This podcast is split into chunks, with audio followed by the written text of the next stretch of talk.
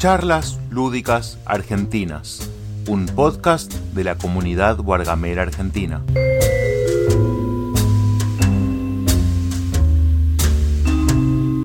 Bueno, eh, yo digo que empecemos y todo bien. Bueno, le damos, le damos Sí. arranque.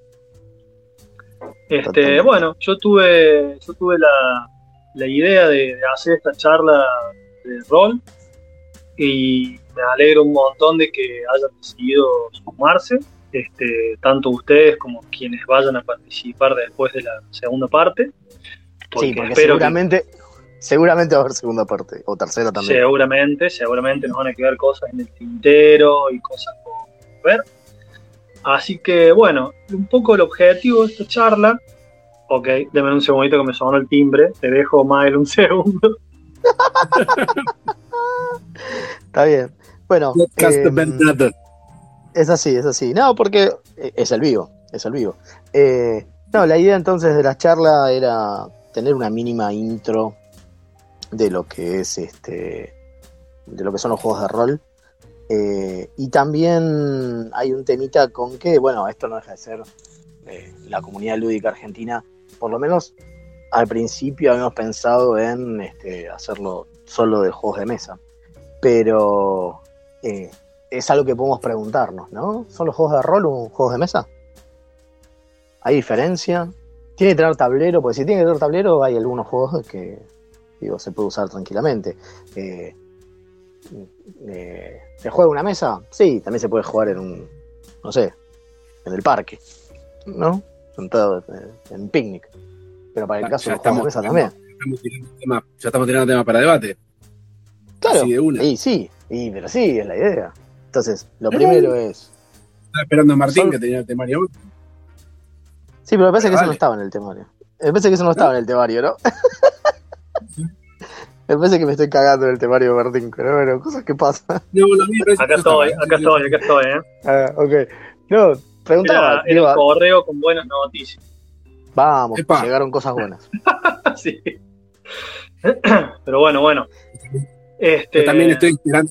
Mirá qué temático, mirá qué temático, perdón, eh, ya que estamos los tiros que te están. Yo estoy esperando que venga Víctor, que es el que hace algunos repartos de vino. Este, ya le dije, mira, no te voy a poder atender porque voy a estar en un video, me dijo, no hay ningún problema, que me abra la puerta y te, te tiro la caja. ¿Qué va a haber en la caja?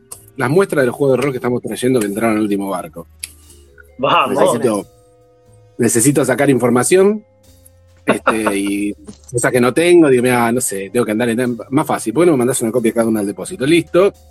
Sale la copia del depósito, toda la información detallada que necesitamos de los libros. Así que, bueno, este, voy a estar en vivo cuando me lo traigan, pero ahí tenés. Juegos de rol, en cantidad. Traídos por una editorial normalmente conocida por juegos de mesa. Bueno, por, por eso digo, por eso digo, eh, vos- se, se puede decir que los juegos de rol son juegos de mesa? ¿Se puede decir que eh, son otra clase de juegos de mesa? Digo, son tabletop. games. Bueno, igual Mm, un segundito, un segundito porque eh, yo no sé si vos ya tiraste ahí al principio, pero este, yo antes quería que ustedes me digan, si les parece, que, y lo pueden, lo pueden en realidad enganchar con si es o no un juego de mesa, pero básicamente, ¿qué, qué son para ustedes los juegos de rol? Y después también Ah, lo digo ok. yo. Dale, dale, Sobre todo dale. por si alguien está acá y no sabe qué es los juegos de rol, porque la escucha en YouTube. Sí, sí, sí, sí. Bueno, Obviamente Dale, que empiece el, el- el Dino. No, que empiece el Dino. Todo, todo tuyo, Juan. te haces el pendejo. A ver, hace rato no lo explico. Pero un juego de rol es eh, una reunión de amigos alrededor de una mesa o sin mesa. Alrededor de un tablero sin tablero, y después vamos a ir viendo los detalles. En donde uno de los jugadores oficia de director y comienza narrando una historia una historia que está protagonizada por personajes que va a ir, eh, que va a representar cada uno de los otros jugadores. Entonces acá tenemos una cuestión asimétrica donde vos tenés el director que cuenta algo, pero que están viviendo los otros y van a, los otros jugadores van a interactuar en primera persona, completando esa historia, diciendo qué es lo que hacen sus personajes. el conflicto por ahí se da en el, en el juego, cuando un personaje quiere hacer algo y el director tiene que decidir, digamos, si puede o no puede hacerlo, y ahí es donde entran en juego los sistemas de juego, que hay una, una medida que puede ser a través de una ficha de personaje, a través de una tirada de dados o, o algún otro sistema, que ayuda al grupo a decidir si esa acción se realiza con éxito o no. Y entre todos van construyendo eh, esa historia, esa historia que, que se vive muy en primera persona y que casi todo pasa en la imaginación de los participantes. A ver si está ahí. Continúe. Bien, bien. Perfecto. bien. Perfecto, perfecto. Te continúo, te continúo con que eh, definitivamente es un juego cooperativo. Eh, Si bien, si bien este, hay, puede haber competencia interna entre los jugadores, con el, el, el, el núcleo del juego, ¿no? el, objetivo del juego es narrar esa historia, ¿no? que esa historia se narre. Obviamente la mayor parte la tiene el, el director de juego, o máster, o narrador, como quieran decirlo, pero tiene que el- ese máster es un facilitador para que los demás vayan contando la historia y vayan narrando la historia juntos. Entonces el objetivo Primera es salvedad. Primera salvedad que siempre pasa, porque yo cuando empecé en el año noventa y pico a explicar juegos de rol, la gente no entendía la diferencia entre un juego de rol, entre un juego cooperativo y un juego competitivo. Todos los juegos eran competitivos. Exacto. Hoy estamos Exacto. toda la comunidad de juegos de mesa, conocemos otros juegos cooperativos, ¿no? La Isla Prohibida, Claro. Pandemic, etc. En ese entonces no. Entonces, la primera salvedad es, no, los jugadores no están jugando contra el director. Contra el el director Claro. que ganarle a los jugadores. Yo siempre digo lo mismo, acá ganamos todos y nos divertimos, y si alguien no se divirtió, perdió. Claro, me parece Claro. que esa es la gran diferencia, me parece que esa es una es la gran diferencia de juegos, por ejemplo, que luego eh, digo, porque me parece que hay, hay un antes y después en los juegos de mesa, como los conocemos todos, con la llegada del rol, ¿no? Que es, eh, digo, influyeron suficiente como para que eh, en los juegos de mesa cambiaran ciertas cosas. Y hay varios juegos de mesa, los que tienen tablero, los que están en la BGG, los que hablamos normalmente de juego de mesa, que tomaron ciertas cosas del rol, como por ejemplo hay algunos que tengan el Dungeon Master, ¿no? Y ahí sí es el, un jugador contra muchos. Eso sí es un juego asimétrico, que es uno maneja los Sí. monstruos y está en contra de los demás. En los juegos de ro- de rol reales, los que vamos a hablar ahora, eh, el, el máster no está en contra de, sino que está como para que los otros jugadores se diviertan. Por eso yo hablo siempre del facilitador, ¿no? Es el que cuenta la historia para que los otros la terminen completando y entre todos lleguemos a ese objetivo real que es armar colectivamente lo que está pasando. Obviamente hay una simetría, que era lo- obviamente hay una simetría, que es lo que decía Juan, ¿no? Pero, pero digo, sigue siendo entre todos. Bien, Una o sea, simetría podemos que se decir ve- que. Sí, dale, dale, Juan, dale. Una simetría que se ve mucho cuando uno está describiendo y dicen, bueno, pero el director puede hacer lo que quiera. Sí, el director puede hacer lo que quiera. El director es el que tiene el poder de decir, si cae un rayo y lo destruye a tu personaje, eso sucede en la narración. Es lo que el director decidió que sucediera. Por algo es el director. ¿Dónde está la gracia en eso? No, no tengo ni idea. Habrá muchos directores que quieran. Bien, bien. De la misma manera, ya, vamos a entrar en, pequeñas diferencias ahí. ¿eh? Ya vamos a entrar en pero- pequeñas diferencias. Pero eso sí, son como descripciones, no, no tiene que ver con la descripción. Por eso yo me, me, me- me pliego a esto de decir, el objetivo del juego en general, para mí, es divertirse y narrar esa historia. Después cada Totalmente. aventura Totalmente. puede tener un objetivo propio. Vamos a derrotar al dragón y el objetivo de esa aventura es derrotar al dragón y si no lo derrotaron, los personajes perdieron. Puede ser, qué sé yo, pero para mí no es el objetivo del juego, como en un juego asimétrico donde decís, hay un uno contra el grupo. Entonces, o gana uno o gana el grupo, no gana Claro. los dos. Claro, que ahí, que ahí, digo, podemos, no sé, por decir uno, eh, que también son asimétricos de esa manera, el Furia de Drácula, sí, digo, esos juegos donde, que no pueden no ser narrativos, pues yo obviamente estaba pensando en aquellos que fueron eh, influenciados por el rol, ¿sí? Como por ejemplo el, el Descent, ¿sí? Eh, o el, el, el- Uy, se me fue el nombre del español, el... El que hace... ¡Ay! El primero, Andor.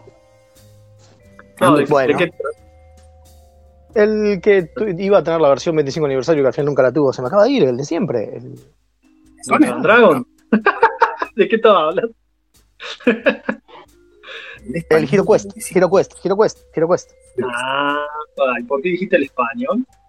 No, porque en español iba a sacar la, la versión 25 aniversario y fue toda una mentira. Ah. Eh, Ah, está, está, Claro. no, el Hero Quest, digo, donde vos tenías al Dungeon Master contra los, los- los tipos, ¿sí? Los, los jugadores. ¿Por qué? Porque el Dungeon Master lo Claro. que hacía era manejar lo- a, a los monstruos, ¿sí? Exacto, Eh, exacto. Digo, me parece que hay también. eh, se, fue como formando una deforma, un- se fue como teniendo una idea, un, un- un imaginario de es el máster contra los jugadores. Pero me parece que eso es un mal rol, pero bueno, si querés eso hablarlo más, más adelante. Bueno, pasa que, claro, yo, yo les quiero, les quiero mm, decir un poquito también mi, mi idea, ¿no? Obviamente. Yo creo que lo que han dicho está, bastante bien, está muy bien. Yo le agregaría un par de detallitos porque hay algunas cosas, digamos, que este, se puede decir tranquilamente que es un juego cooperativo, asimétrico, el objetivo es contar la historia. Yo creo que una gran, una gran cosa, una gran cuestión que marca mucho los juegos de rol es que, que por ahí no existe eh, tanto en otros juegos que por ahí también pueden llegar a ser llamados juegos de rol. De hecho, mi próximo punto era donde ustedes trazan la, línea. Pero este, yo creo que lo que lo, lo diferencia sobre todo es el hecho este de la historia creada de manera colectiva, ¿sí? Porque si bien está el máster que, suele tener un rol un poquito más, eh, obviamente, diferente al resto de los jugadores, la historia se crea siempre de manera colectiva, porque muchas veces, por ejemplo, el máster, eh, que se reacciona ante decisiones que han tomado los jugadores, este, o, o se adapta, digamos, cómo, cómo se va planteando. Por eso yo creo que lo más, lo más lindo y lo más distintivo de los juegos de rol es este espacio, especie de espacio imaginario compartido, ¿no? Es donde, donde ahí salen cosas de lo más, de lo más locas. Este, evidentemente hay juegos que se hacen llamar juegos de rol, o, o mal o bien llamados juegos de rol, digamos, que ocurre mucho en la compu, y ocurre mucho con videojuegos, digamos, y ocurre mucho con algunos juegos de mesa como Descent, Gloomhaven. Este, ¿dónde. ¿Dónde trazan la línea ustedes de, de cuándo es un juego de rol de esos y un juego de rol de, de lo que nosotros estamos hablando? Claro, ¿cuál es la diferencia entre el RPG clásico de, no sé, del diablo, ¿no? Y, y de lo que estamos hablando Sí, nosotros. sí, sí. Exacto. Hay un concepto de mesa, me parece, ¿no? O sea, Este, a mí por lo menos, yo muchas veces, eh, no, no lo tengo, no lo tengo fresco, pero muchas veces eh, escuché o leí como que el juego de rol o RPG tipo Diablo eh, es cuando vos tenés un personaje con ciertas características y el personaje va evolucionando y esas características van evolucionando y vos tenés un control, no te digo absoluto, pero bastante amplio de qué es lo que hace tu personaje, así casi como mundo abierto, pero esto de vuelta a, lo- a los videojuegos. Sí, sí, sí. sí, me parece que eh, la, la diferencia, la diferencia más grande es la interpretación. Me parece que la diferencia más grande es eso que la- la- tiene una basecita de, de- de teatro, ¿sí? Por, que tiene el que tiene el, el juego de rol del que hablamos nosotros, de los juegos de rol para que lo entiendan, eh, D&D, eh, no sé, voy a tirar otro porque la verdad me molesta mucho cuando solamente tiran D&D, pero digo eh, Starfinder, sí, que lo tengo acá, ah, mi máster de Starfinder, que es Juan, Eh, Vampiro, no sé, te puedo tirar millones, pero quiero que se entienda que cuando estamos hablando de juegos de rol, hay un tema de interpretación del personaje. Es decir, en ese mundo creado en el que estamos todos juntos, como decía Martín, que lo manejamos entre todos, pero que se crea posta un mundo eh, eh, que va más allá del que estamos nosotros, sea en la mesa o donde sea que estemos, yo dejo de ser yo y paso a ser mi personaje. Me parece que en el- un RPG como El Diablo, sigo siendo yo haciendo clic, sigo siendo yo haciendo clic en botones, manejando un personaje, pero sigo siendo yo jugador manejando el personaje. Me parece Además- que en, en el Gloomhaven es lo mismo, digo, yo no puedo interpretarlo realmente. Yo no puedo decir me voy para cualquier otro lado o me quedo sentado y no hago nada. O tengo una charla de una hora con alguien porque hay un objetivo que me lo plantea el juego, el tablero, lo que sea. Digo, el Descent. No puedo ir y tratar de convencer a uno de los monstruos tirando carisma. ¿Sí? La idea es que voy y le pego. Entonces no tengo una libertad interpretativa en, todos los RPG de videojuegos tenés eso, digo, el, cuanto más avanzado sea el juego, no sé qué será el último, Cyberpunk nuevo, será un juego de rol, igual tenés un límite a la cantidad de, reacciones que te puede dar la computadora y cosas. No puedes inventar cualquier cosa. Mientras que cuando vos tenés un director humano enfrente tuyo, eh, entre los dos pueden ir armando cualquier cosa, literalmente cualquier cosa. Este, Totalmente. Eh, voy, a dar una, Voy a dar un ejemplo, voy a dar un ejemplo eh, que es malo, pero a la vez demuestra ese cualquier cosa. Es malo porque a mí me, reventó, pero eh, en una mesa de DC Heroes, es decir, estaba dirigiendo superhéroes, un, jugador con el que tenía estaban en el medio de algo, un lugar donde hay un montón de gente que supuestamente tenían que salvar, porque de nuevo son superhéroes. Él estaba jugando con linterna verde, ¿sí? Y de repente, en vez de querer salvar gente, eh, quiso hacer con, el, con su anillo una especie de amoladora gigante y cortar cabezas.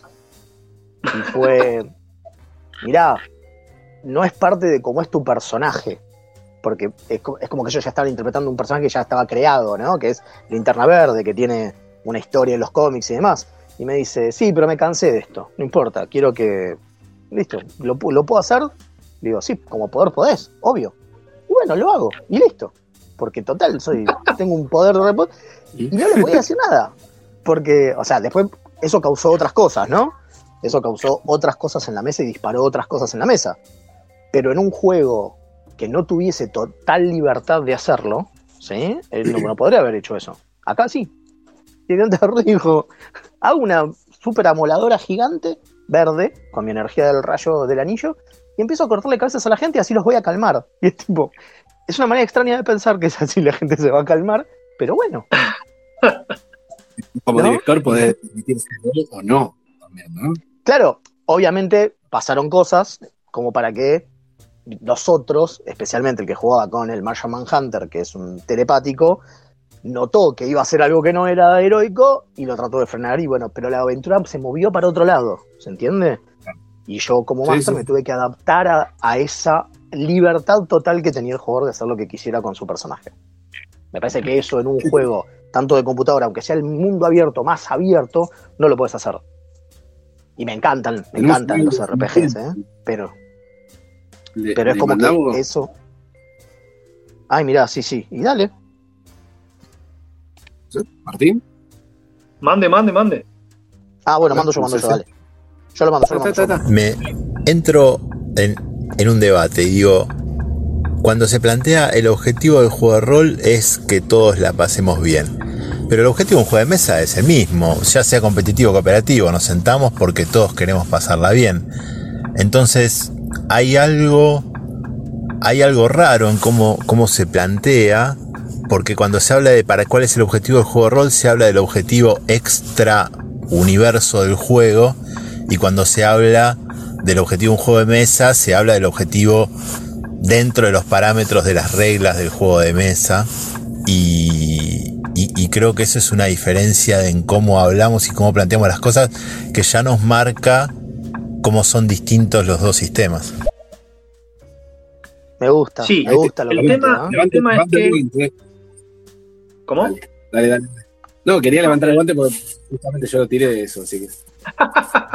no, el tema es que, claro, después me parece que este audio está hace rato y después aclaramos algunas cositas, pero el objetivo, digamos, y, los motivos también por los cuales uno se sienta a jugar rol y los motivos por los cuales se sienta a jugar un juego de mesa, en ambos casos son para pasarla bien, pero me parece que hay una diferencia bastante fundamental, que es que vamos a decir, el fin, no el objetivo de un juego de rol, es contar una historia construida entre todos los participantes en este espacio imaginario compartido, que me gusta llamarle a mí, este, que no ocurre en un juego de mesa. Hay muchas cosas que ocurren en un juego de rol que ocurren en un juego de mesa y está perfecto que así sea.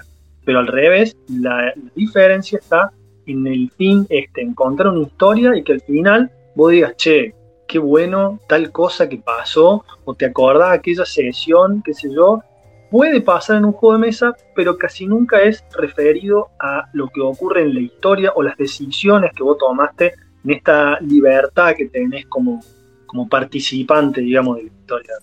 No sé qué ibas a decir vos, Juan. No, yo lo que iba, eh, me parece que sí, que lo que es el audio previo. Este, yo cuando digo que el objetivo es divertirse, es la respuesta a cómo ganás. Digo, ganás si te divertís y si no, te aburriste, digo, perdiste, perdiste tiempo. Eh, en ese sentido. Después aclaré, hay distintos escenarios, aventuras o lo que sea que pueden tener un objetivo intrínseco de esto de vamos, vamos a, a matar al dragón que es una amenaza para el pueblo. Y si vas y lo matás, ganaste, medio entre comillas, y si el dragón te patea y te echa, eh, perdiste. Pero en realidad, la historia la seguimos construyendo entre todos. Si la pasamos bien, está buenísimo. Eso. Eh, yo como contraposición lo ponía siempre a, cómo ganás, ¿no? Bueno, en la histórica juego competitivo de mesa de yo contra vos, el ajedrez y todos los juegos de siempre, yo gano, el objetivo es ganar de esta manera. Y acá, ¿cuál es el objetivo? Narrar. Y bueno, ¿cómo va? No gana. Vamos de vuelta. Exacto, exacto, exacto. Yo ahora les tengo otra pregunta, este, que viene un poco también a redondear el concepto. Pará. que- Antes de, Ah, pará, sí. antes de, antes de. Porque me parece que si no nos vamos a quedar con una visión eh, que por eso está bueno que en próximas entregas vamos a tener sangre nueva, porque obviamente, a pesar de que Martín no quiere aceptarlo, nosotros somos medio dinos en esto, venimos jugando hace mucho, mucho tiempo, eh, y tenemos una concepción de juegos que es muy especial. ¿Por qué? Porque hace relativamente, ya no, bastantes años, unos cuantos años, eh, existen los que se llama juegos narrativos.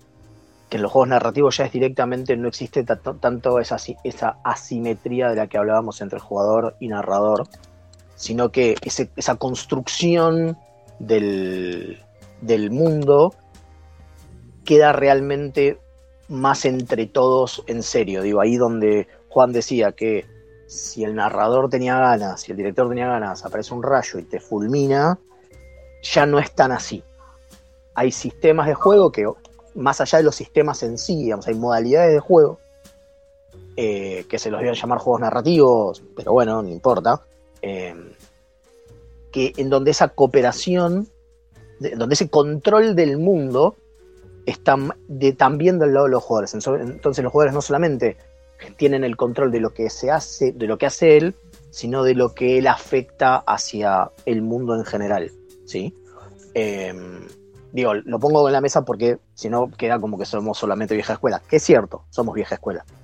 Pero también Yo- existe yo no, esta otra modalidad. Bueno, no sé, no sé, no sé. Yo, eso. Yo vine acá engañado con otra premisa y estamos hablando de otra cosa, así que no, no voy a discutir si viejo. Estaba, estaba igual en el temario, eh, estaba igual en el temario, Ah, lo- las distintas Ah, corrientes que hay de juegos de rol. Así que, justamente, en realidad, previo a eso, me parece que hay una pregunta que está bueno contestar. Todo esto es para que nos pongamos de acuerdo, porque me parece que los juegos de rol, al igual que los juegos de mesa, no son cosas de una única visión ni de única, una única forma de hacerse, digamos. Entonces, eh, creo que aún más en los juegos de rol que en los juegos de mesa, la, gracia un poco está en que dentro de cada grupo encuentren la forma de hacerlo de la manera que más disfruten, ¿no? Entonces, yo lo que les quería preguntar ahora es, eh, ¿qué es para ustedes, porque muchas veces se habla de, de- sistemas de rol, ¿qué es para ustedes un sistema de rol? ¿No? Más allá de lo, de lo que por ahí puede caer de obvio, que es las reglas, pero me parece que es yo creo, considero que es un poquito más complejo el asunto, por eso les pregunto qué es para ustedes un sistema de rol. para mí es el que te da los parámetros para definir aquello que no se puede definir solamente narrando. Eh, el sistema es, es, es eso, son los parámetros que, que hacen que mi, que lo que yo me estoy imaginando en este mundo imaginario sea compatible con lo que vos te estás imaginando y así podemos generar ese mundo entre todos. Eh, me parece que viene por ese lado. Después, digo, podemos hablar de. eh, resolución de, momentos. Eh, podemos también hablar de que, por decir algo, si, no sé, el mundo en el que está centrado, pero como, como base, digamos, como, como genérico, es eso en lo que todos tenemos que estar de acuerdo para que cuando yo diga A, vos entiendas que es A y que no es caballo rosa, ¿se entiende? Sino que es A. Pensé que el sistema es ese. Perfecto, perfecto. Yo creo, yo creo bastante. Sí, de vez en cuando. Dale, dale, dale. No, no, yo creo que es básicamente eso. Yo creo que un sistema de rol es todo lo que ocurre en la mesa, ¿sí? que aporta a esta, a esta historia comunitaria. No solamente las reglas que pueden venir en el manual, sino también las reglas que estás adrede ignorando del manual porque crees que no te sirven, no le sirven a tu forma de jugar. Toda la forma en la que los jugadores este, se ponen de acuerdo para las distintas cosas, todo eso es el sistema. Por lo tanto, yo creo que un sistema de rol, un sistema para jugar rol, es todo el conjunto de reglas que los jugadores aplican en sus partidas, sean propias o sean del manual. ¿sí? Eso me parece que es un detalle importante porque este, yo creo que un detalle, digamos, una cualidad muy importante de los juegos de rol es que suelen ser eh, juegos que la gente se los apropia mucho a la hora de jugar. Lo cual es bueno, siempre, ha sido así y siempre debería seguir siendo así. Decir, Juan. No, eh, estoy de acuerdo. Eh, pero me venía, me venía a la mente la analogía de.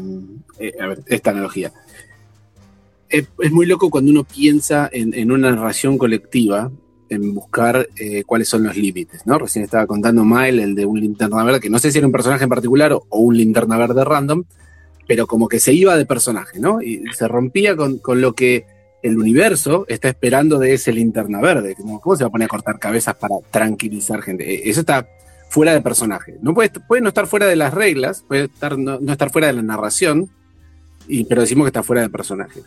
Claro. Pero me parece que el sistema, curiosamente, en un, juego donde la narración puede ir para cualquier lado y sos infinitamente libre de seguirla para donde quieras, el sistema son los límites.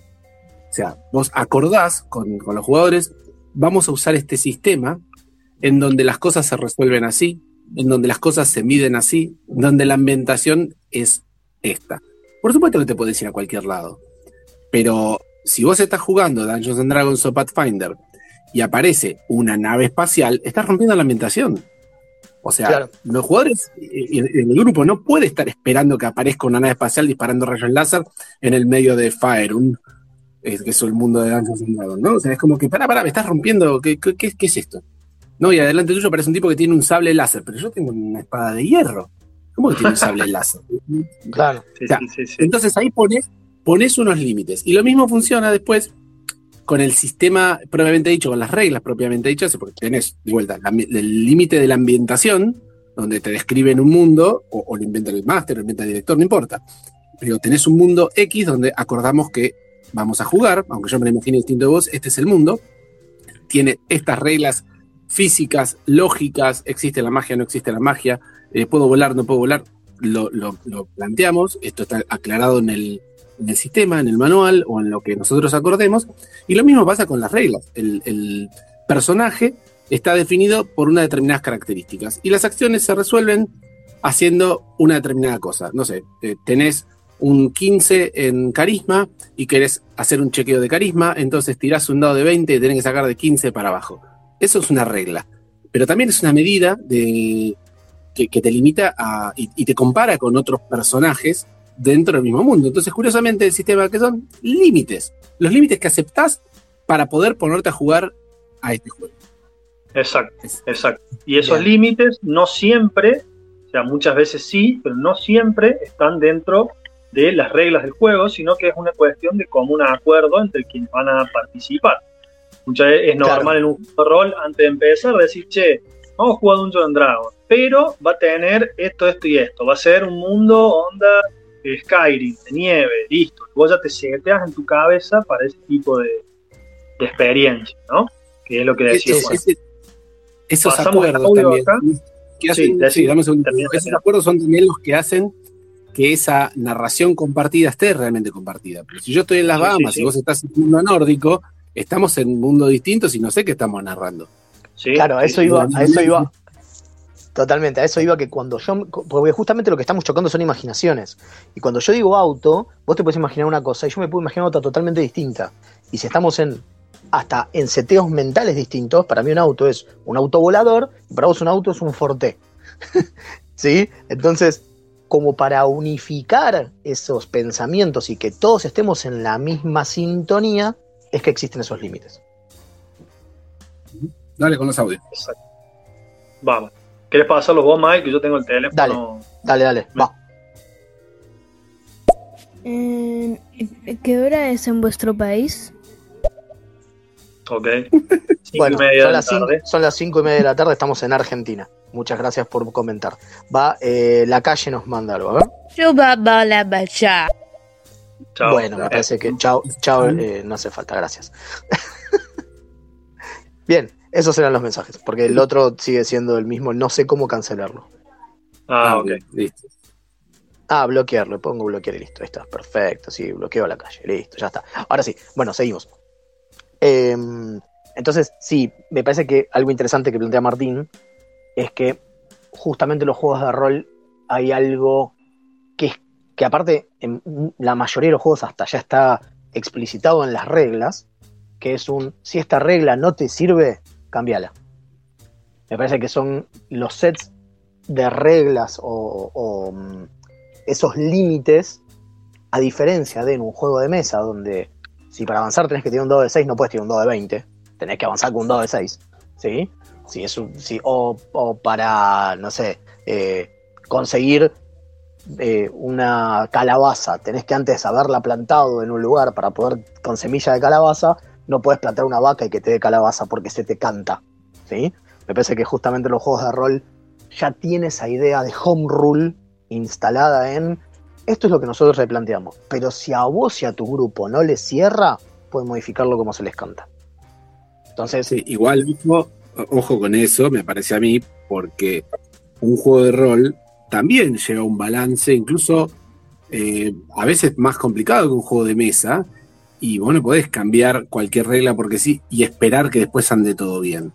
O sea, a mí no, no, no, no, Obvio, obvio. Pero para, para. Por ejemplo, del personaje de Star Wars que vino un, el máster y dijo, bueno, yo voy a tirar esta raza que no existe en el universo de Star Wars. Y la voy a definir así, así, así, y, dio vuelta eh, un par de reglas, pero como que no se rompía nada de eso, pero había un personaje que estaba rotísimo.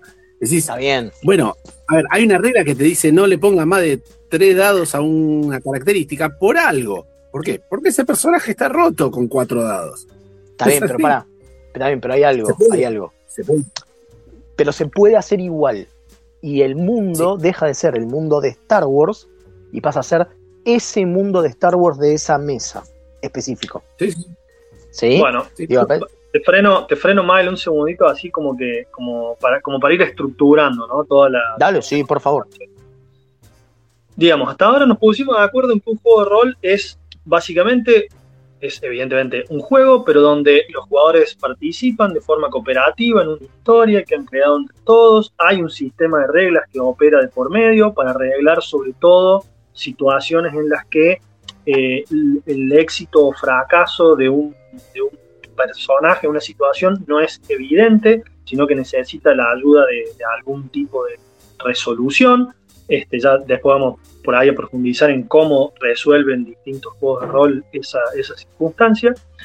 Pero a lo que voy es que sabemos que un juego de rol es, como todo juego, tiene sus eh, reglas, que muchas veces son house rules, son este, eh, a veces al pie de la letra del manual, pero nosotros en el juego de mesa consideramos muchas veces que house rulear las cosas es medio mala palabra no es algo que se haga frente. Totalmente.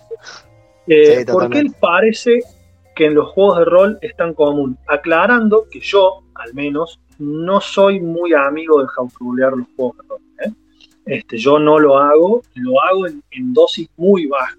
Es decir, si en la mayoría de los casos prefiero, si un juego tiene demasiadas cosas que no se adaptan a como a mí me gusta jugar, prefiero jugar otro juego. A mí, Entonces, bueno, to- a ver. No, no, Tomo- digo, tomo. repetime la pregunta puntual o bueno, cuando mal te la conteste. Pues no, ¿por qué, por qué por qué pensamos que se puede más acá? Eh, me quizás es de nuevo esta cosa de, de dónde, cómo mamamos el juego, ¿no? De cómo lo, cómo entramos nosotros en el juego. Y la mayoría de los juegos con los que yo empecé eran así. Era un, eh, si esto no cierra en, en, en- vos eh, y en tu grupo, cambialo. Entonces para mí siempre fue así. Eso no quiere decir que, de nuevo, voy a meter un mecha, ¿no? Tipo Evangelion en DD o en un sistema como Ranquest, ¿sí? De que es em, fantástico medieval. Pero, la verdad que si no me gusta tanto como Master, en realidad más como Master estamos hablando, ¿no? Como, como director de juego, si no me cierra que una deidad funcione de esta manera y yo quiero que funcione de la otra, funciona de la otra. Y se acabó. Y aunque venga el, el leguleyo y que me diga, che, pero el manual en la página 324 dice otra cosa, es un, y maestro, esto es mi mundo. Digo, lo estoy jaborroleando. Y se acabó. Eh, pero es, me parece que es más por cómo yo mamé siempre a los juegos, que es algo como que las reglas son un punto de partida. Las reglas, el, mismo la temática, son un punto de partida. Por eso yo tampoco entiendo esto del, de, de la metatrama. Bueno, no es que no lo entiendo, no me, no me importa, este, que es algo muy de ciertos juegos, ¿no? De ir, de ir como avanzando en una trama general del mundo que te cuentan en distintos libros. Yo agarro un libro y después de ahí en más hago mi propia línea temporal de lo que va a pasar en ese universo. Entonces jaburruleo todo lo que quiero. Yo ahí creo que, que tiene que ver con, como mencionaba Mal, el apropiarse, ¿no? El apropiarse de la historia te lleva a, indefectiblemente, apropiarte de las reglas y del sistema para que se amolden o para mejorar la experiencia de juego para todos si hay algo que no, que no te está cerrando. Entonces, así como eh, si bien hay, hay un montón de historias escritas y vos puedes agarrar aventuras que escribieron otros y, y dirigirlas así como están, ya el hecho de que tenga tu grupo de jugadores y no el grupo de jugadores original que pensó el autor, ya es distinto. Entonces eso ya te da pie para decir, bueno, y ya que estoy acá, este encuentro me lo salteo. Y ya que estoy Claro. acá, esta regla la voy a torcer un poquito. Y eso va desde lo más boludo, como puede ser ignorar una tirada de ataque porque iba a matar a un personaje y no lo querés matar, o al revés, a decir, este dios no existe, eh, o decir, esta regla de no sé qué, no, no la vamos a utilizar. O sea, y por ahí rompes el juego, pero bueno, estás rompiendo el juego, estás rompiendo tu juego. Y espero que te salga bien y que se diviertan con eso, porque para mí, de vuelta, ese es el coso. Yo rompo una, una regla y ahora la pasamos mal todo y la, me equivoqué. Claro, esa es otra, que también le puede pasar, digamos. también te puede pasar. Que le pifiás, hizo una porquería y sale horrible, y después la mesa no te gustó y es bueno, ¿sabes qué? Para la próxima la hacemos de nuevo bien y no pasa nada. Que no, con eso con el agrícola no hay manera de hacerlo. En el agrícola, para tener una vaca tenés que ir al corral, tenés que poner tu chaboncito en el corral de la vaca, si no, no no hay manera de hacer una vaca, de, de producir una Bueno, vaca, ¿sí? Yo voy a agarrar una vaca igual y le voy a poner en mi corral. Listo, ya está. Como otra cosa. claro, claro. ¿Entendés? Yo voy a buscar la vaca al corral de las ovejas. Che, pero las, las ovejas no se reproducen con vaca, como vacas, no importa. Mira, eso no puedes hacerlo. Pero bueno, Y Bien, si la bien, no estás, no estás jugando ese juego. Esa es la. claro, ahí es como que ya directamente estás jugando otro juego y en, en un juego de mesas de tablero es otra cosa. Che, perdón, tenemos dos audios hace rato y tengo miedo de que queden atrasados. Así que Dale. los pasamos ahora, ¿sí? Tremenda, tremenda la charla que agarré acá en estéreo. Tremenda. Eh, yo no entiendo nada, nada de rol y la verdad que me estoy nutriendo de, de su capacidad para explicar que es zarpada. Me encanta, me encanta esta charla. Muy, muy copada. Eh, le dejo una preguntita para Martín, eh, que jugó el Gloomhaven. que para mí lo narrativo es malísimo. del Gloomhaven.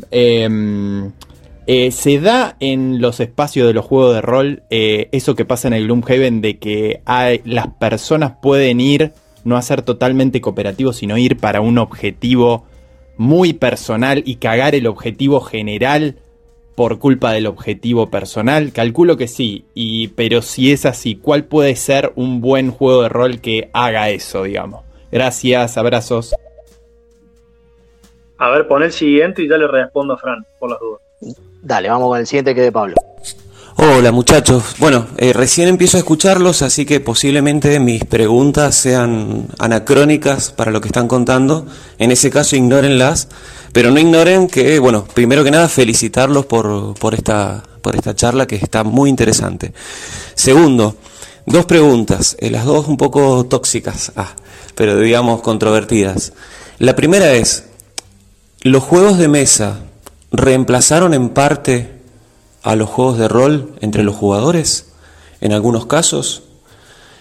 Esa es la primera. Y la segunda es, si bien los, si estamos de acuerdo que los juegos de mesa en este momento están viviendo un buen momento en la industria, en el consumo, etcétera, etcétera, lo que llaman edad de oro, ¿es lo mismo para el rol hoy en día o eso ya pasó y se quedó en los 90 y el rol está de baja o está en una meseta baja o está creciendo junto con los juegos de mesa? Pregunta. bueno. Qué preguntas, ¿eh? Primero vamos con la de Frank, ¿no? Vamos con Frank primero. ¿Cómo? Dale con Frank. No, no, yo tomé nota porque si no nos vamos a olvidar. Dale con Frank. Sí, sí, sí, sí. Eh, cualquier cosa, no sé si después se pueden pasar de nuevo los audios, imagino que sí. No, Pero bueno, desaparecen.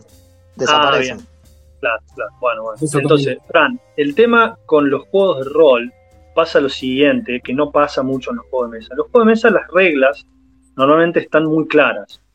Entonces, con lo, ya teniendo en cuenta lo que, lo que dijimos hasta ahora, de que los juegos de rol tienen por su propia naturaleza mucho espacio para, para hacer la tuya, digamos, creo que es muy importante, eh, como si fuera en la relación entre dos o más personas, que todo sea consensuado. ¿Qué me refiero con esto? Si al principio de la partida o mientras estamos creando los personajes se charló, che, mira, esta partida este, la vamos a enfocar en que cada uno va a tener un objetivo y va a seguir su propia historia y en algún punto quizás, este, bueno, tengan que hacer la suya, como que, como que ese tipo de setting esté planteado desde un principio y, y consensuado, va, digamos. Ahora, en el momento en que un jugador se toma eso por sorpresa, digamos, está de bien que estábamos jugando, vos decidiste apuñalarme por la espalda, probablemente no esté copado, ni, eh, ni me resulte divertido. Entonces, todo tiene que ver con también un poco lo que decía Juan antes, de cómo impacta todo lo que va, todo lo que va ocurriendo en la historia, digamos, que es lo principal del juego de rol, en eh, las, las expectativas y las ganas que tenían de jugar ciertas cosas los participantes de la mesa. Entonces, la respuesta en realidad es sí, o sea, todo se puede, todo va a poder ocurrir, como esta partida también que dijo Mal, de que de repente un loco interpretando linterna verde mató gente o la aplastó, le cortó la cabeza. Eh, yo considero que si eso no estaba previamente charlado, está mal, digamos. Y un poco es este, ir en contra de las reglas del juego, ¿sí? de las reglas sociales de un juego de juego. Este, misma situación con, este, hubo antes algunas controversias, suele pasar a veces en juego de rol que dicen, che, no, el máster narró una violación. O sea, eso en principio no está ni mal ni bien. Está mal si, los jugadores no, no sabían que eso iba a ocurrir o no, o no se lo esperaban dentro de, la, de, de, de lo que podía o no ocurrir en la historia. ¿no? Entonces, en un juego de rol es muy, muy importante definir previamente el tono en el que va a ocurrir todo. Me parece que a mí eso es fundamental eh, y es una responsabilidad en, mayoritariamente del narrador, pero también de todos los jugadores, este, todos los participantes, de decir, che, yo quiero o nos ponemos de acuerdo en una partida con este tono. Entonces después jugamos así, ¿bien? Porque si no, eh, tampoco, cuando un juego de rol realmente se lo toma como tierra de nadie, deja de ser divertido. ¿sí? No, es, no es la idea, al menos, de lo que a mí me resulta divertido de jugar rol. Eh, no sé si con eso fui claro, no sé si quieren agregar algo más. Yo te sumo. Sí, yo. Te sumo Ah, dale. Este, voy a traer una, una anécdota ajena y un poco más inocente por ahí que, que decir el director se puso a narrar una velación que puede ser bastante violento en general. Pero tomo una anécdota de. No, bah, no voy a dar nombres, no vamos a dar nombres, pero digo, grupo de rol de gente que juega hace muchos años, este jugador menos conocido, pero que se une a la partida, al principio todo bien, y sesión tras sesión, el personaje, eh, uno de los personajes, se corta. Tipo, no, bueno, vamos, ¿qué les parece si vamos a investigar para el norte? Bueno, yo me voy para el sur. Ok, pero nosotros ir para el norte. Bueno, bueno, va- vayan ustedes al norte, yo voy para el sur. ¿En qué resulta esto? El director sigue la narración para el norte un rato y para el sur otro rato, pero se pierde acá algo fundamental, me parece, del juego, que es estar construyendo entre todos. Cuando el director va hacia el sur, con el personaje va hacia el sur, construye la narración de lo que está pasando solo con ese personaje. Y entonces corta y los deja fuera a todos los demás. Entonces, en el juego de rol, esto genera una, una disrupción muy, muy también violenta, ¿no? Porque es tipo, ustedes no jueguen durante una hora, pero venimos a jugar, loco, o sea, y no puedo sentarme. O sea, es más difícil sentarte y mirar cómo está jugando otro y narrando otro, y vos no haces nada. Entonces, si eso te lo podés bancar 9, bancar 2, bancar 3, de momento decir, che, loco, vamos todos juntos, porque digo, nos estamos aburriendo. Si estás entretenido, bien, pero de vuelta es un acuerdo en el, en el grupo que, que normalmente vamos a tratar de hacer las acciones, eh, o sea, de, de trans- de estar jugando todos. Eso es eh, por ahí lo que tiene. Y en ese sentido, es donde tener un traidor en un grupo eh, de rol es bastante a, a contramano, ¿no? Tiene que ser muy, muy bien armado para que el traicionado diga, ok, estuvo buena la historia. No me importa que mi personaje se haya muerto, que lo hayan traicionado, que haya fracasado. No me importa. La pasé bien porque la verdad que la historia estuvo bien construida. Me parece que es muy especial eso. Sí, me parece que hay, a ver, no, iba a que hay, hay ambientes en donde eso se genera a propósito, hay ambientes en donde eso es hasta, hasta fomentado por la, por la narrativa, pienso principalmente en eh, juegos, eh, un juego que fue muy famoso en su momento, que es Vampiro, donde cada uno complotaba con, no completaba, sino tenía su propia agenda, ¿sí? Si bien debería haber una agenda del grupo grupal, casi como que te fomentaba que cada uno tuviera la, la agenda propia, ¿sí? Eh, me parece que eso es una diferencia porque ya el setting está de esa manera. Para tomar el ejemplo del linterna verde, el setting de somos todos la Liga de la Justicia, vamos a ayudar gente, que uno se vaya a matar gente, rompe con ese setting, ¿sí? Claro. Está en, obviamente, ese pibe fue tan disruptivo en ese momento en la mesa que toda la acción pasó a contener a un tipo recontra superpoderoso de transformarse en un villano. ¿Sí? Sí. Pero, pero, Lo rom- pero, pero rompió, el- rompió el acuerdo tácito de lo que estábamos jugando. ¿Sí? Exacto. Después derivó en otra cosa y fue divertido igual porque la verdad la manejé de pedo bien y por- con la ayuda de un, de un- de otro jugador la manejamos relativamente bien. Pero, pero se rompió un acuerdo tácito, que es más o menos lo que dice Juan cuando eh, todos vamos para un lado y dice, no, yo me voy para el otro. Y medio, pero pará, man, ¿qué onda? Está bien, eh, me estás rompiendo el grupo, me estás rompiendo el que todos juguemos. Es más o menos parecido, digo, la situación fue bastante parecida a esa. Sí, sí, sí. Lo- los juegos de rol, teniendo el componente social que tienen tan fuerte, digamos, es necesario que siempre, en todo momento, eh, haya un acuerdo tácito, digamos, que Totalmente. de esta regla no escrita, que no, que no se debe romper para que todos la, la pasen bien. Es casi lo mismo que si estás jugando un juego de mesa, estás jugando un, un, este, agrícola y descubrís a mitad de la partida que hacía desde el principio que uno a propósito estaba este, robando recursos. Y así, eh, o sea, ¿qué, qué onda, digamos? O sea, Pará, no, no, pará. Sí, pero me- no me voy tan, no me voy tan así, ¿eh? Porque eso última es hacer trampa. Te, te- te voy a una, a una manera que también rompe, eh, rompe el ambiente que se genera tácito, ¿sí? Eh, si en un Ultimate Werewolf, un eh, One Night Ultimate Werewolf, ¿sí? O en un Secret Hitler, tenés un tipo que no participa y que no habla y que se queda callado todo el tiempo, también te está rompiendo la, el acuerdo tácito de estamos acá para jugar algo donde tenemos que hablar, donde tenemos que tratar de deducir, donde tenemos que tratar de encontrar quién es el traidor o lo que sea, ¿sí? Porque el otro es hacer trampa, lo que vos dijiste es hacer trampa, es romper a propósito ciertas reglas que ya están escritas en el juego. Digo, me está choreando recursos, eh, salvo que sea el polilla tramposa que te manda a hacer trampa a propósito, me estás cagando, es distinto. Sí, Sí, sí, no, es- igual me refería más que nada al ejemplo que decía Fran de esta onda Gloomhaven, donde yo de repente, qué sé yo, flasheo y digo, che, apuñalo a tu personaje. Y las reglas me van a dejar tirar los dados, pero el acuerdo social no. digamos. O sea, Claro, no, no. exacto, exacto. Por eso digo, me parece que el, romper el acuerdo social me, parece más eh, este ejemplo de en el Secret Hitler alguien que eh, nunca dice, nunca o, o siempre vota así, ¿sí? O en el Ultimate Werewolf alguien que no habla y no hace preguntas y no le importa eh, jugar. Es como que no está adentro del juego, ¿sí? El, el acuerdo social que se rompe es el estar jugando.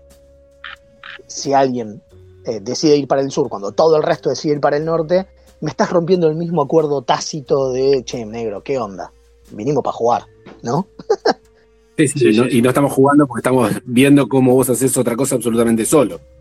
Totalmente, totalmente. Si, sí. si me permiten, si me, permiten me, me- digo, la- lo, que, lo que dije recién me dio la, la, la misma, el mismo contraejemplo me lo dio el, el rol.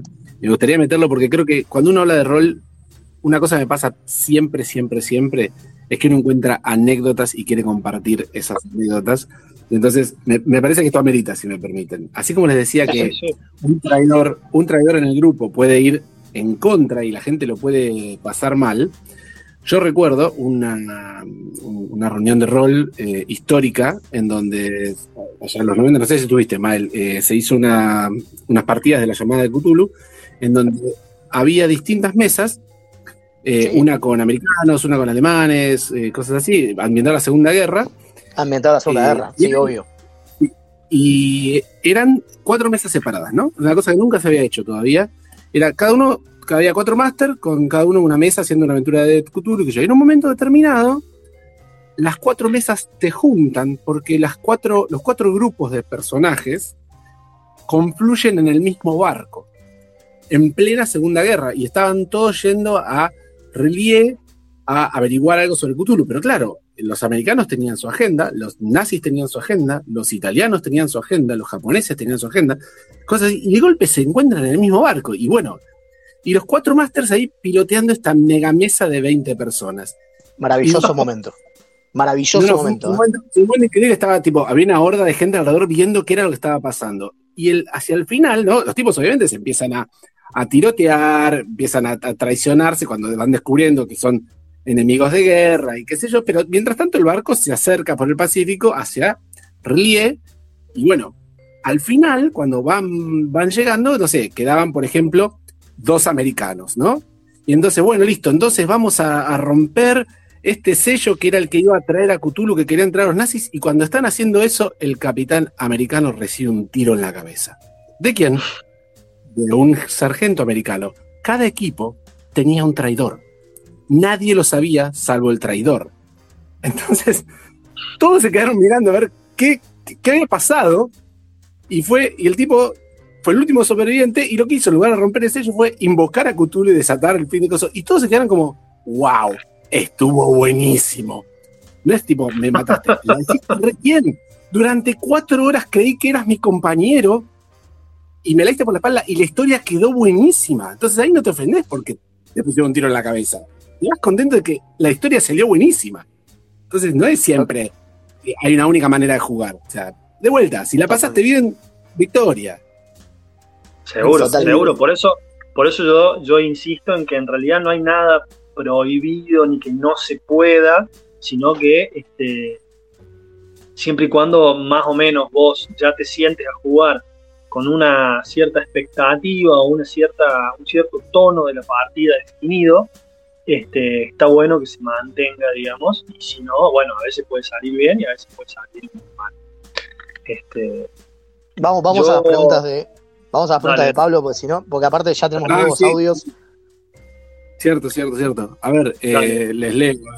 La primera pregunta de Pablo era si los juegos de mesa reemplazan al rol.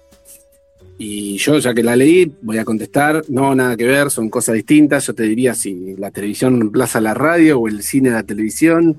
Son cosas que compiten por tu espacio de ocio y van fluctuando. O sea, yo durante, en los 90 jugué muchísimo rol, Después, medio que en el 2000 largo habré dejado de jugar. Hace un par de años volví a jugar. Eh, con mi grupo fuimos fluctuando, me parece en gran parte por una cuestión de disponibilidad de tiempo. ¿no? El rol. Sí, eso es lo fundamental. No, ya no, no estoy para jugar noches enteras, ni de noche, ni seis horas al hilo, como en otra época, sino que ahora cuando juego rol, pues hacemos tres, cuatro horitas y, y cortamos y seguimos, pero eso es incomparable con una partida de un juego de mesa, un euro que te puede durar una hora, una hora y media. Este, te sentás, lo jugás, te levantás y te vas. O sea, el, el rol in- in- es, te tenés que involucrar mucho más, te tenés que concentrar más, estar adentro de la narración, y eso en menos de 3, 4 horas es muy difícil. Entonces yo creo que uno va, este, por ahí, si juega ambas cosas, lo va regulando por ese lado. Si te gustan las dos cosas, pero de ninguna manera uno reemplaza a la otra. Me parece que el ejemplo Claro. que diste de. Me parece que el ejemplo que diste de cine y tele es lo mismo. Digo, si tenés dos horas para ir al cine, que en realidad no son dos horas, porque son dos horas de película, más moverte, más la comida de antes, más el charla de café después del cine. O sea, toda la experiencia del cine te llevará tres horas y media. Si tenés tres horas y media, vas al cine. Si no tenés esas tres horas y media, pones Netflix en tu casa. Digo, me parece que Sí. son espacios que compiten con tu eh, con tus ganas de tener un algo lúdico, pero ninguno reemplaza a ninguno. Y yo, por, lo menos, por lo menos en mi caso, disfruto muchísimo una agrícola y disfruto muchísimo una sesión de, no sé, de ars mágica. Me da lo mismo, digamos. No, no puedo ponerlo en la balanza y decir qué disfruto más. Son momentos. Pasa que son, son experiencias muy diferentes. Por ahí yo entiendo que la gente pueda llegar a pensar que son cosas parecidas. Y, a ver, tienen cosas parecidas, pero son experiencias tremendamente diferentes en cuanto, en cuanto justamente a eso, la experiencia que te da.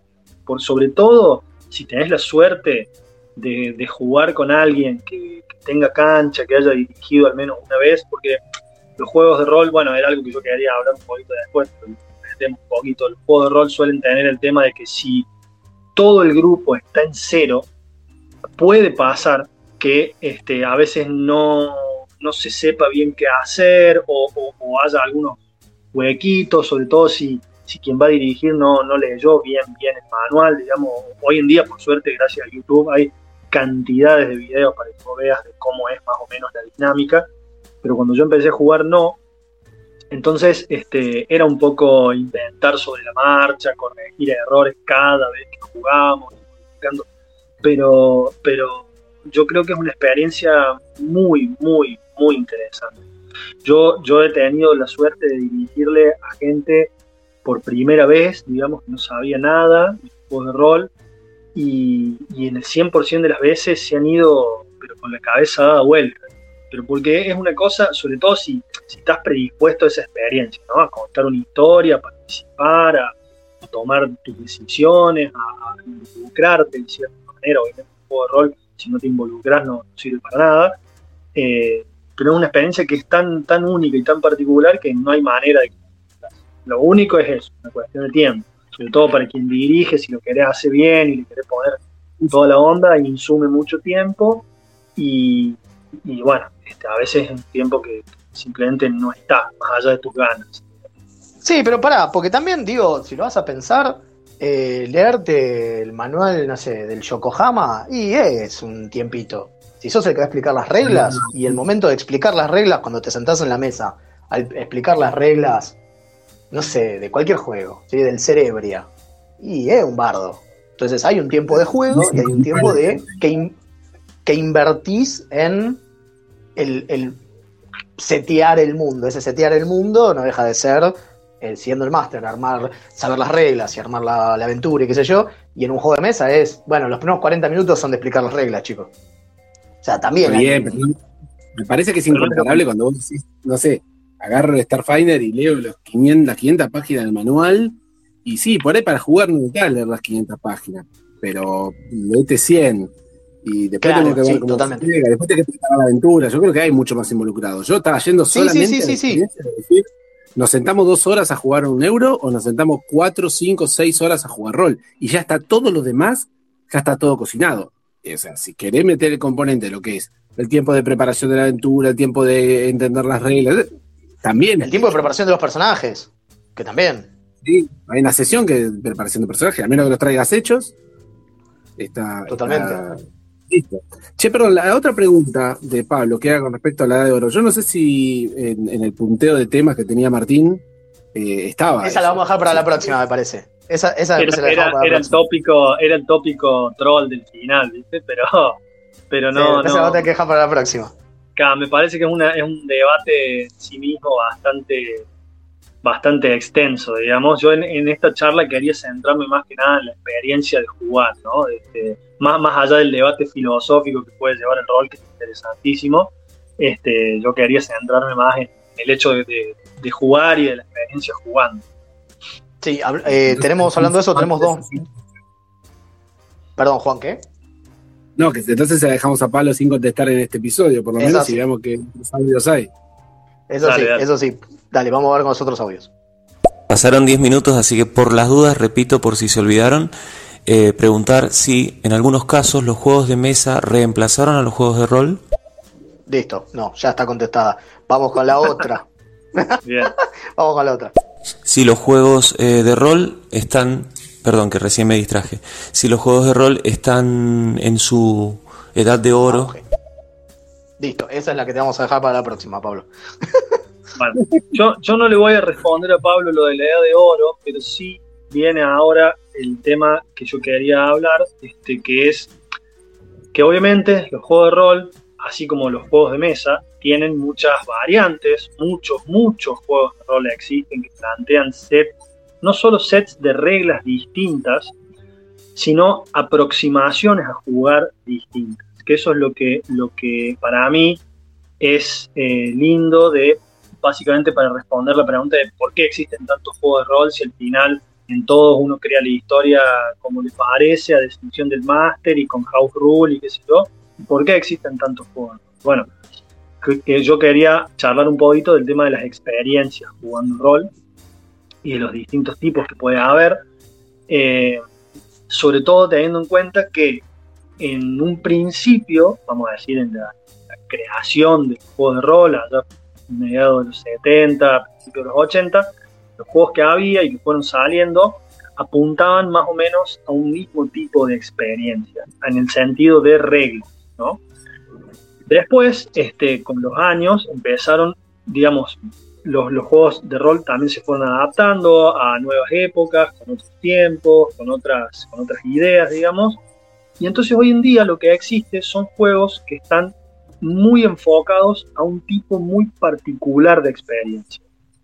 Entonces, hoy en día tenés juegos que se los puede considerar medio genéricos, si querés, como ser que yo, Dungeons and Dragons.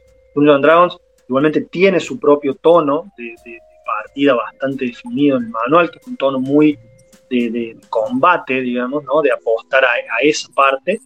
Menos, siempre Sí, hablando obvio. desde el sistema, ¿no? Siempre hablando Sí, sí, sí, Tema sí, de- sí. un manual, mejor dicho, pues ya aclaramos antes que el sistema no es solo el manual. Eh, pero hay juegos que desde el manual te proponen experiencias muy, muy concretas. digamos. Entonces, hoy en día el abanico y la, y la abundancia de los juegos de rol va para ese lado.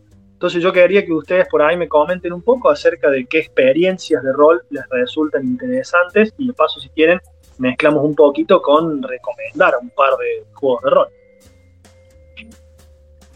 Ok. Dale, Eh, bueno, empiezo yo y creo que Juan, Juan me dirige, eh, así que esta historia lo sabe. Eh, yo juego desde el año 93, más o menos. Sí, ponele. Estuvimos haciendo la cuenta la otra vez con un amigo y más o menos entre el 93, sí, ponele el 93. Eh, y al día de hoy nunca jugué D&D. Eso un, no- un no me- bautizado serías vos. ¿Cómo, cómo? Un, un no bautizado serías vos. No, al contrario. Justamente eh, a eso es a lo que voy. Digo, eh, para mí el juego de rol, si lo pensás como.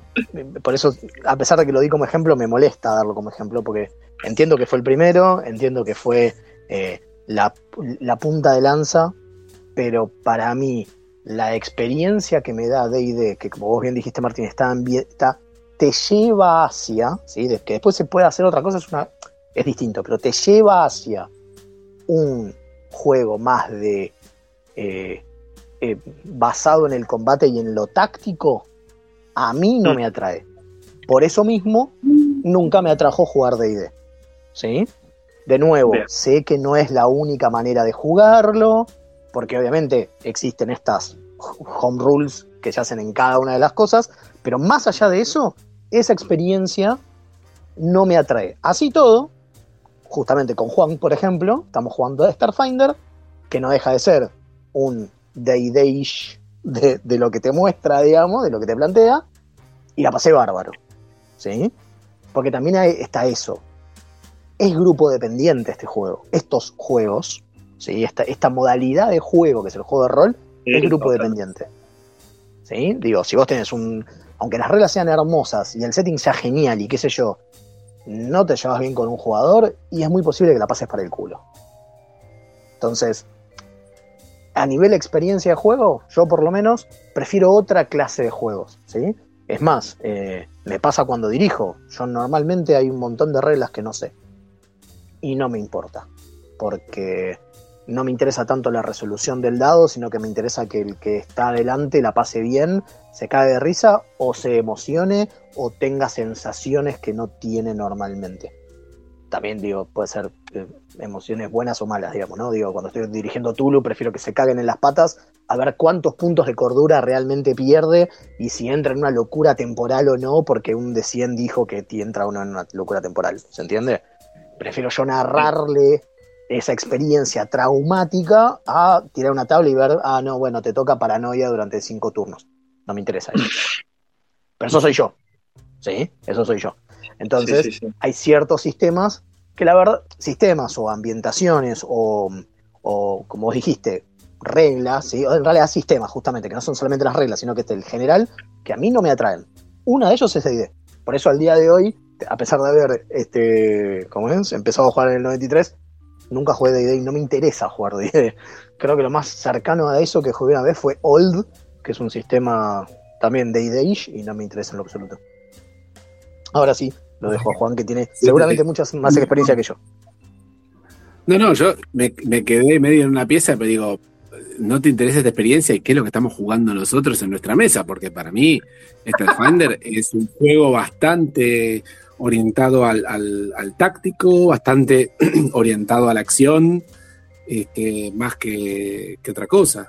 O sea, está bien, tiene Sí, una sí. ambientación de spy, qué sé yo, pero yo Sí, no lo niego y a- y a mí sí te voy a decir, a mí me encanta, o sea, yo arranqué jugando Star Wars, después jugué un montón de AD&D, puedo haber jugado un montón de cosas, y ahora volví a Starfinder porque el setting me, me gusta mucho, pero incluso el sistema me, me gusta y cumple. Yo creo que, que lo importante, lo más importante del sistema de juego es que esté al servicio de esa, de esa experiencia. O sea, yo creo que me puede gustar o no, pero la llamada de Cthulhu es un juegazo. Es un juegazo porque logra esa experiencia más parecida a estar protagonizando una historia de Lovecraft. O sea, vos, tu personaje es un tipo normal en un mundo paranormal y lo más probable es que te termines volviendo loco o muriendo. Pero lo fascinante del- de jugar Cthulhu es el viaje. O sea, Claro. el- de vuelta, vamos, vamos a las, voy de vuelta a las anécdotas. Durante un montón de años este, amenazamos con, con Pablo y con Agus y digo, loco, ya tenemos que ir introduciendo a la nueva generación de, jugadores de rol, ¿no? Estábamos soñando con que cuando Teo tenga, no sé, unos 13 y por ahí mi sobrina también y el, hijo de Pablo también, podríamos armarles una aventurita de Star Wars, porque encima los pibes cuando empezaron a crecer empezaron a ver Star Wars y se coparon, bueno, entonces sacamos una partida de Star Wars, que la dirija Pablo, y yo les hago un poco de muleta, y al final no lo hicimos nunca. Y una vuelta, eh, fuimos a una sala de escape con, con Agus y con los chicos, Agus quedó muy manija con una, una sala de escape Lovecraftiana, y dijo, no, loco, bueno, basta, este, dirijamos, dirige- dirijamos rol, loco, que quiero volver, y qué sé yo, que hace rato que no jugamos rol, y armó una aventura de Cthulhu tipo sala de escape para que la juguemos con los chicos. Y es que no sé, Nacho tendría 10, tendría 9. Ah, ah, qué zarpados de mierda, yo no lo haría. Yo los, yo los termino traumando a los pibes así. Yo no la- durante un montón de yo le dije a Agus, no le vas a dirigir Cthulhu a los chicos, pero me vas a traumar. Y pasó Claro. tiempo, pasó tiempo, pasó tiempo, y ya se armó con eso y dije, bueno, dale, está bien, a ver, va- vamos a hacerla y.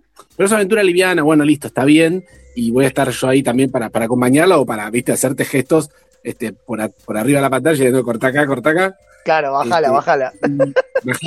Y a pesar de que la aventura era bastante, bastante light para lo que es Cthulhu, digo, era una, poner una casa embrujada, que había un fantasma o algunas cosas que se movían y nada más, este, los chicos se asustaron.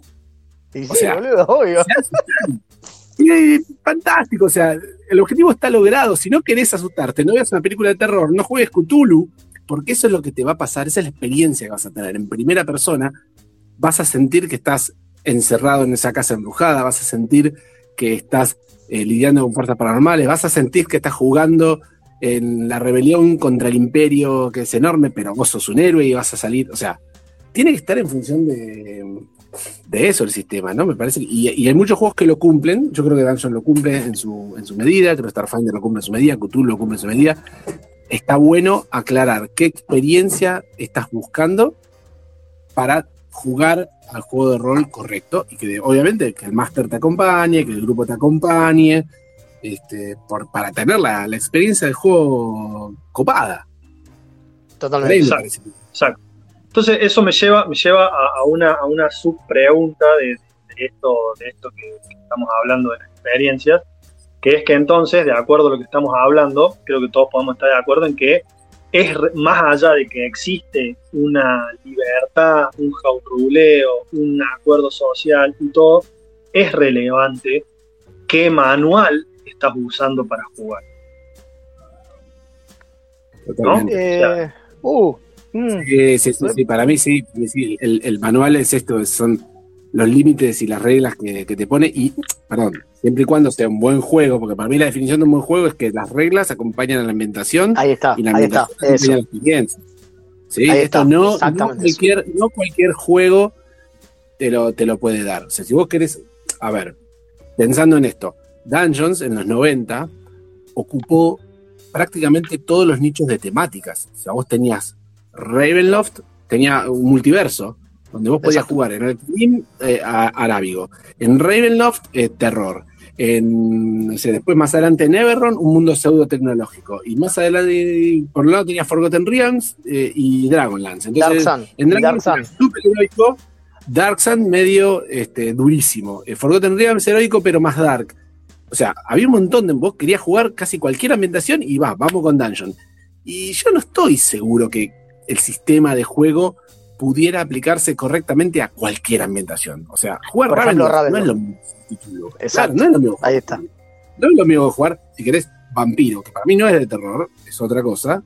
Pero bueno, Mm. o cult, ¿viste? en, en cult que, que tenés, los personajes son como ángeles caídos o cosas Sí, y sí, también sí. tiene una ambientación muy oscura. No es lo mismo jugar Ravenloft o jugar Cthulhu, son cosas distintas. Y no es lo mismo por la ambientación, no es lo mismo por la ambientación o por las reglas, digamos. O sea, que a lo que voy, mejor dicho, lo, lo- lo pregunto de otra forma. ¿Qué hace que, que Dungeons and Dragons, que yo, Ravenloft, vos prefieras jugar vampiro, digamos? ¿Qué, qué- Que las reglas, qué pro- las reglas no acompañan la ambientación. pero entonces, ¿en qué punto? Porque ah, si hablamos de que todo se puede house ¿en qué punto uno tiene que dejar de house y respetar lo que el manual está diciendo? Es algo muy personal, ¿no? Ah, sí. Sí, sí. Yo, yo trato de, no house mucho, o sea, prefiero house eh, situaciones y no reglas. Digo, puede haber reglas que, que no use yo, pero me parece que si el juego de rol está bien construido, las reglas acompañan a la temática. Y la temática acompaña a- y, y a la ambientación. Si eso no es así, entonces estás jugando el juego equivocado. Si vos querés jugar terror, yo te puedo decir que juegues Cthulhu, seguro va a haber otros, pero no te recomendaría que juegues Dungeon. O sea, para jugar Dungeon, por ahí acá Agus este, podrá aportar, este, el, equipo, el grupo de ella juega en Cthulhu, pero con la ambientación pulp. ¿sí? La ambientación pulp es más de héroes, eh, de heroínos y qué sé yo. O sea, tenés como un poco más de changüí, no es terror más duro Lovecraftiano, sino es, es pulp. Es más policial y, y ese tipo de cosas. Pero ahí tenés unas reglas que te hacen la ambientación. Te la, te la jaurulean un poquito. Pero si yo quiero agarrar el manual de Dungeon básico y decir, y ahora te voy a dirigir en el mundo de Lovecraft, te va a hacer agua por todos lados, me parece. Porque Sí, cada uno es bueno en lo suyo. Cada uno es bueno en lo suyo. Si no Totalmente. juego malo. Claro, porque si no, también, digo, porque también hay juegos malos, ¿eh? Digo, también hay juegos malos. sí, hay juegos que te plantean una ambientación y después este, eh, el sistema no acompaña esa ambientación y ahí la conclusión es que es un juego de mierda. Sí. Tranquilamente. Hay, hay un millón de juegos y no todos son buenos. Pero para mí una- Totalmente. un punto define un buen juego es este. Si vos lográs sentirte ambientado, lograr sentirte como un personaje de la historia que estás narrando, entonces anduvo bien.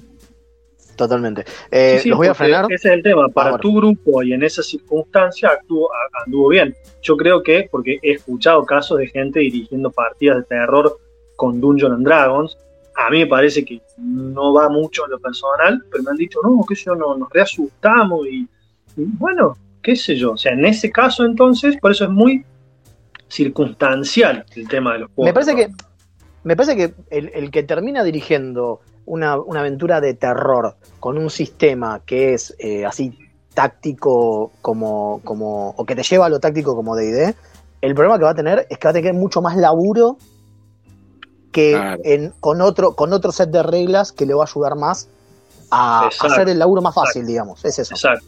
Mi- a la No conclusión a la que quería llegar, la conclusión a la que quería llegar es que lo hermoso de los juegos de rol es encontrar el juego justo para el tipo de partida que vos querías jugar. Y yo soy un gran defensor de que para mí no hay que casarse con ningún juego y no hay ningún problema en decir, che, yo quiero jugar una partida de terror así, así, así. Me pongo a buscar, encuentro el juego que más me va a ayudar, que más me va a facilitar para eso, lo juego y quizá la próxima digo, che, ahora quiero jugar una partida re aventurera donde looteamos y, y matamos monstruos y qué sé yo. Bueno, hay otros juegos que son Totalmente. muy, muy copados para eso, digamos. Tratar de encontrar un juego que te encaje en todo y que vos te mates ruleando o inventando sobre la marcha cosas, que para mí es una cosa, un mal comportamiento de máster. Este, Sí, sí, sí. o de repente diciendo que esto es no porque no, y yo, che, pero yo tengo este poder que me dice que mato al monstruo un golpe. No, no, no, ahora no te sirve. No, no, eso, eso no, digamos. Este, entonces, nada, creo, creo que lo lindo es eso, ¿no? Buscar y sobre todo tomar recomendaciones, quizás de quien ya has jugado mucho y te puede llegar a decir, che, para terror, esto está bueno. Aparte, me parece que justamente así como eh, gracias a, internet empezamos a conocer juegos de eh, juegos de mesa de Corea o de eh, Kazajistán que no teníamos ni idea de que existen, eh, justamente la, con, esta democratización de internet hay millones de juegos que están buenísimos y que están al alcance de una mano y que es solo cuestión de buscar. Entonces, tenés ganas de jugar este, con chicos en un mundo a lo Miyazaki, y jugar Ryotama, que está buenísimo. Tenés ganas de jugar este, y que es nuevo, ¿entendés? Digo, no, no, no vayas a buscar Tulu para eso. Eh, no, tenés ganas de cagarte de risa eh, y, y- y jugar una cosa bien extraña y loca, eh, no sé, no juegues, eh, por decir, no, no juegues Ravenloft, jugá Toons, jugá, hay millones de juegos que hay millones de juegos que funcionan de esa manera. Eh, jugá Hora de Aventura, que hasta tiene un juego de rol, ¿entendés? Digo, hay millones y, y seguramente como están pensados no solamente, porque de nuevo no están pensados solamente en el setting, sino que un set de reglas que acompaña el setting, va a ser todo mu- mucho más simple, va, va a fluir por un caño, digamos. De la otra manera vas a tener que laburar mucho más y no es la idea. Che, Y- perdón, y eh, tengo- aprovecho, un se- te meto Dale. un segundito, una cosita Dale, antes dale. de los audios, porque es relevante Sí. la pregunta que había hecho Pablo más temprano. Creo que había preguntado si estaba todo hecho en el juego de rol, si mal no recuerdo. Por todo lo que acabamos de decir, no, digamos. ¿Por qué? no, Porque las experiencias jugando rol son infinitas, digamos. Y mientras haya autores que escriban tratando de emular experiencias nuevas, no solo por una ambientación nueva, sino porque las reglas puestas de cierto modo en una cierta ambientación ya actúan de manera distinta a, a otro juego que quizás era con, en la misma ambientación. Entonces, esa, esa, esa búsqueda de lo que más se ajusta a tus ganas, a tu forma y, y a, la- y a lo que quieras de esa partida en particular, es infinito. Así que siempre van a seguir saliendo juegos de rol y a mí me encanta que así sea.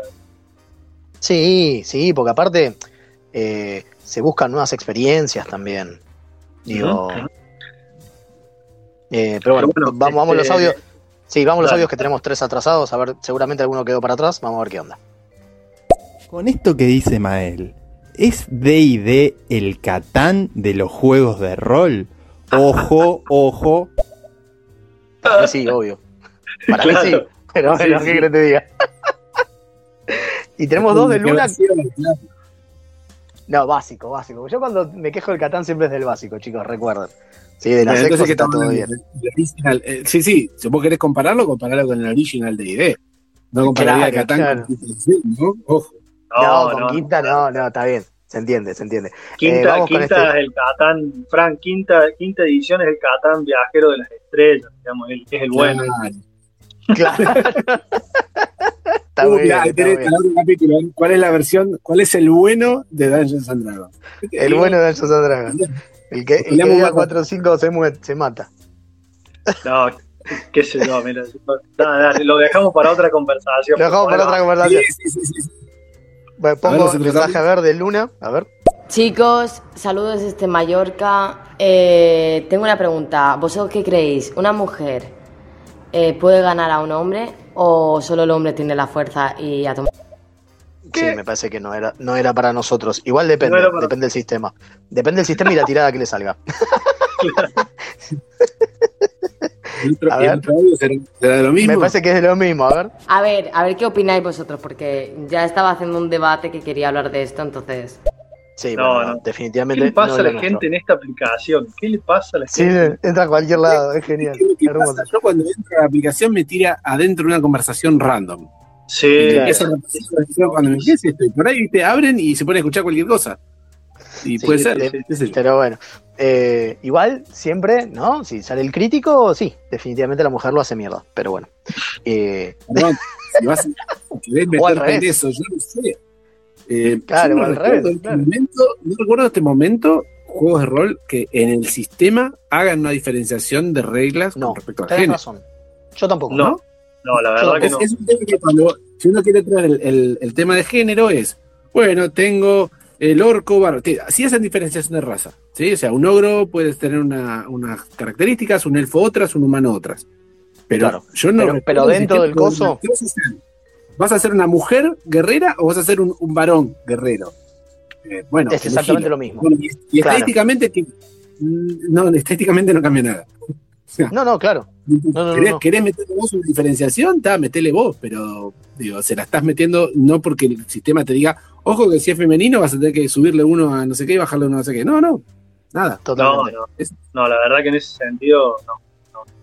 Bueno, pero ves, ahí está, mirá, a, a mí me tocó, eh, hace- es más, creo que el- el- hace una semana y media de atrás, eh, volví a jugar este, Ars Mágica. Y en Ars Mágica está jugando en una Europa medieval, ¿sí? Eh, ahí ya el setting te da que las mujeres tienen un handicap, pero es social, no es a nivel de características del personaje, ¿sí?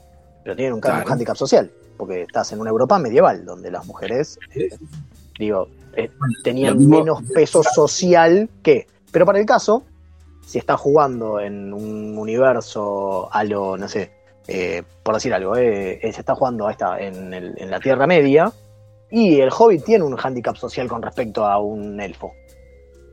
¿No? Sí. Digo, Bueno, a mí lo que se, Eh, me- Hobbit. se me está ocurriendo que también debe pasar en, en Aquelarre, seguro, ¿no? La Aquelarre que es un, un juego español basado en la España medieval morisca, ahí seguro, me parece que amerita, si quieres hacer una diferenciación social, si es un personaje mujer o no.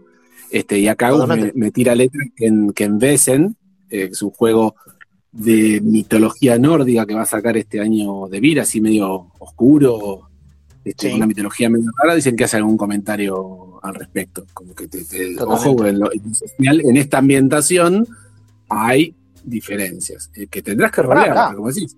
pero chicos, pará, eh, estamos hablando de Tulu, ¿sí?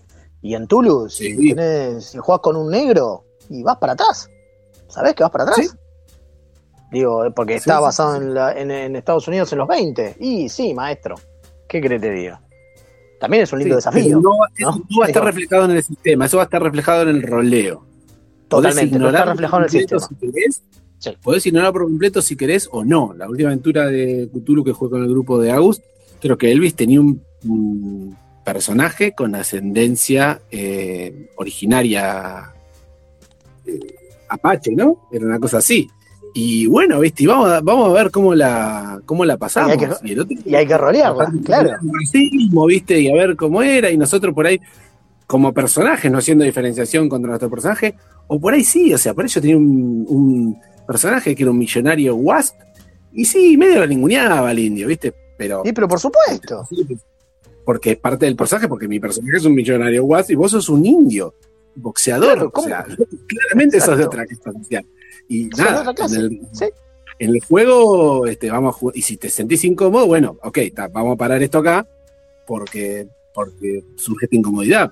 Pero si lo haces dentro del personaje, el grupo eh, va bien y se está entreteniendo, sí, bueno, eso es parte. El sistema no necesariamente la bala, y eso es importante también. No, claro.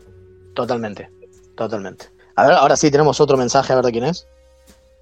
Pablo, este me suena que no va a ser de hombres y mujeres. A ver. Me parece que la temática del rol, de los, jue- de los juegos de rol le están tocando un poquito superficialmente. Yo diría que traten de no derrapar porque están a- a- al borde de derra- de derrapar con cuestiones machistas y misóginas. Así que es un consejo que les doy, muchachos. No, no, no, no, es que justamente, a ver, desde el momento que es abierto, desde el momento que es abierto y que vos puedes interpretar el personaje que tengas, si vos estás interpretando un personaje, después hay que ver si en la mesa todos están cómodos con que vos interpretes ese personaje, ¿no? Eso es otra cosa. Pero si vos estás interpretando un personaje nazi, vas a tener que actuar como nazi. Si estás interpretando un personaje Sí, eh, un yo noble, creo, yo un creo, noble de Europa del 1200 y a los judíos lo vas a ver distintos. Digo, vas a tener que que hacer esa también hay una cuestión, a ver, yo, yo englobo, yo englobo esto dentro de lo que yo decía en un principio de este espacio, digamos, compartido y consensuado. Totalmente. en principio.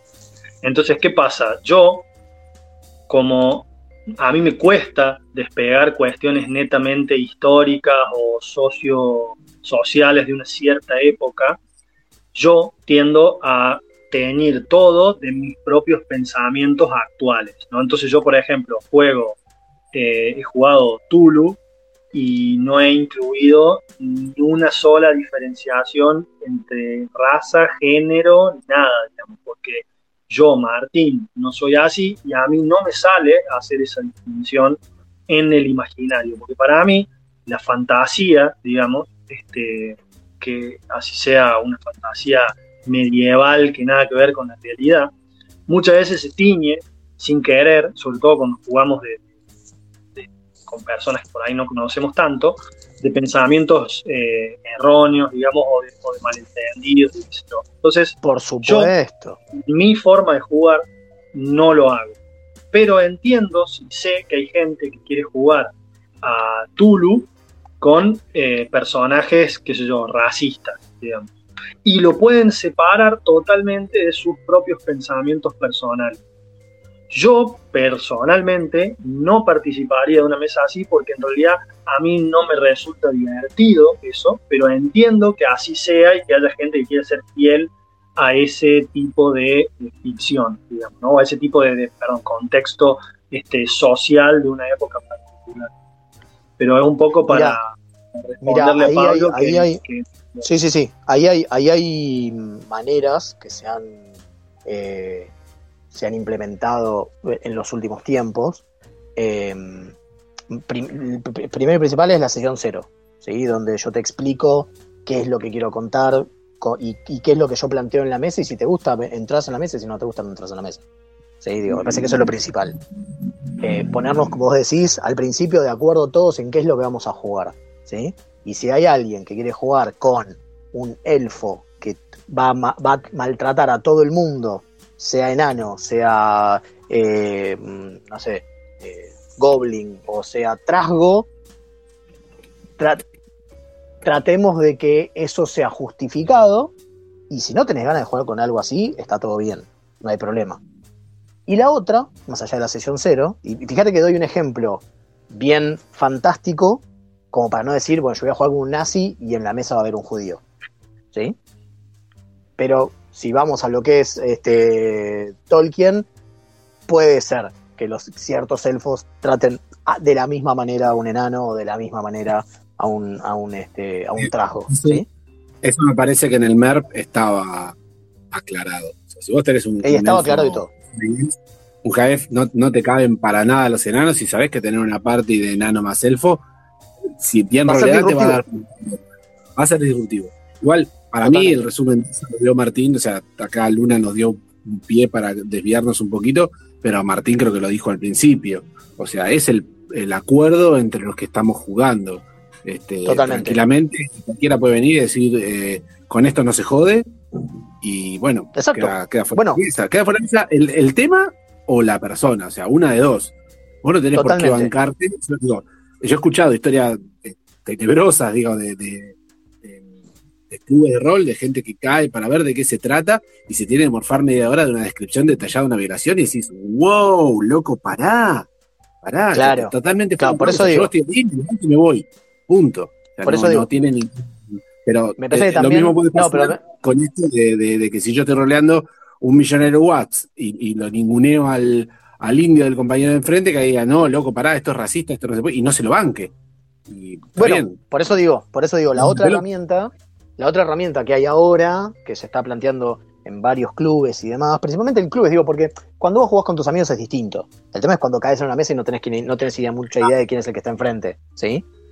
Eh, es el tema de las cartas, digo, de las tarjetas. Agarrá y levanta una tarjeta amarilla cuando te sentís mal por, por un tema. O levanta una tarjeta roja como para que el máster vaya cortando con la situación, porque directamente es un tema que a vos no te interesa o te pone mal o lo que sea. Digo, hay maneras de que ese mundo compartido en el que estamos no termine siendo perjudicial para los jugadores, para el- la persona que la está, está participando de ese mundo compartido. Digo, y si vos no conoces a esa persona, digo, por eso también es un tema de que no es lo mismo jugar con tus amigos que puedes conocer a un montón, que también pueden tener sus propias cosas que no conocerlas, ¿sí? O con gente que caes y no tenés idea de quién es el que está enfrente, ¿sí? Eh, entonces, es mucho más relevante en un club que en un grupo de amigos. Totalmente, totalmente. Bueno, pero por ejemplo, en un grupo de amigos, yo hace un montón juego, juego con gente y en un momento uno dijo, che, yo si la verdad no me molesta, yo prefiero que, pues, por un tema personal propio, el chabón no tenía ganas de que describiéramos cierta situación. Y fue, ah, joya, y listo. Y como es mi amigo, no lo hablé en el momento y se aceptó y punto. Y después hablé, che, ¿qué pasó? Tiraste esta, es la primera vez que la tirás, mil disculpas si en algún momento pasó otra cosa. ¿sí? Pero si no, no importa, es un no y punto, se acabó. Entonces, sesión cero como para tratar de qué se va a tratar y, la temática y el tono que va a tener. Y si hay algunas cosas que no hay que, que, no hay que jugar, porque la- de nuevo, el objetivo es pasarla bien. ¿no? Digo, si nos olvidamos sí, de ese objetivo, sea- estamos hasta las pelotas. Sí, sí, por eso yo, yo entiendo, digamos, que, que es posible que por, por buscar una especie de veracidad histórica se caigan en partidas de, de rol, situaciones, qué sé yo, racistas o machistas o de diferencia de género, pero no es algo inherente a los juegos de rol, ni mucho menos, ni a ningún, a ningún juego de rol que yo haya leído, digamos, fomenta eso y yo creo que es una cuestión de muy de grupo digamos, y que si en algún grupo se busca esa veracidad y se charla previamente y se separa de lo que piensa realmente cada uno, para mí es una situación muy complicada y por eso aclaré en un principio que no participo en mesas así, pero Claro. entiendo y tampoco este, creo que sea este, un, digamos, un crimen si, se hace en pos de eso, digamos, pero siempre teniendo en cuenta que tiene que haber habido una charla previa, digamos. Sobre todo, a ver, porque también me parece que estamos poniendo un tono de seriedad y de, y de- este, no me sale la palabra, como de, de- de gravedad a los juegos de rol en general, que me parece que no tienen, son una actividad que en el 90% de los casos es simplemente una historia de aventura interesante, digamos, de escuchar. Eh, pero sé que, que es algo que existe y algo que se ha charlado y debatido en los juegos de rol. Y creo que la respuesta está en eso, digamos, tener siempre definido previamente el tono de la partida y saber muy bien que por más que las cosas existan en un espacio de fantasía, a veces de todas formas es la- son cosas con las que hay que tener cuidado y eh, nada, tiene que estar charlado previamente. Mira, me, me hicieron acordar, me hicieron acordar de un sistema que te justamente te plantea los tonos. Y es el de, mira, volvemos al principio, el DC Heroes. Eh, la idea de, de- de jugar héroes de la DC, el manual te viene con tres modos de juego. Que hasta cambian las reglas, ¿sí? Digo, te cambian ciertas cuestiones de las reglas. El primero es el clásico superhéroe, ¿sí? Tipo Superman. Da, da el ejemplo exacto, Superman, ¿sí? Una de las cosas que no hace Superman es matar todos los golpes, a pesar de que Superman debería, cuando le pega a alguien por la diferencia de poder, cuando le pega a alguien, debería atravesarle el pecho, ¿sí? Solo le pega y lo deja inconsciente, ¿sí? Entonces, si vos estás jugando en el tono, ¿sí? En lo que se llama eh, modalidad de juego heroica, todos los golpes, a pesar de que sigue siendo un juego de machaca, ¿no? Digo, pues son los superhéroes, digo, es ir y cagarse a trompadas entre los buenos y los malos. Eh, aunque Superman saque 10.000 de daño y el otro tenga 2 de aguante, lo va a dejar inconsciente. ¿Por qué? Porque es Superman. ¿Sí? Pero no importa más allá Sí, que sea o no Superman. Aunque tu, tu personaje no sea Superman, como la to- el tono del juego es jugar en el mundo donde los héroes son héroes, los héroes no matan. ¿Sí? A tal punto, juega las reglas con eso, que si vos entras en lo que se llama Killing Combat, te resta puntos de héroe, que son los puntos de experiencia y los puntos con los que podés alterar ciertas cuestiones de las reglas. ¿Sí? O sea, te los divide a la mitad. Por cada vez que entras en Killing Estás Combat. ¿Cómo, cómo? No digo te está yendo de tema y te penaliza el sistema.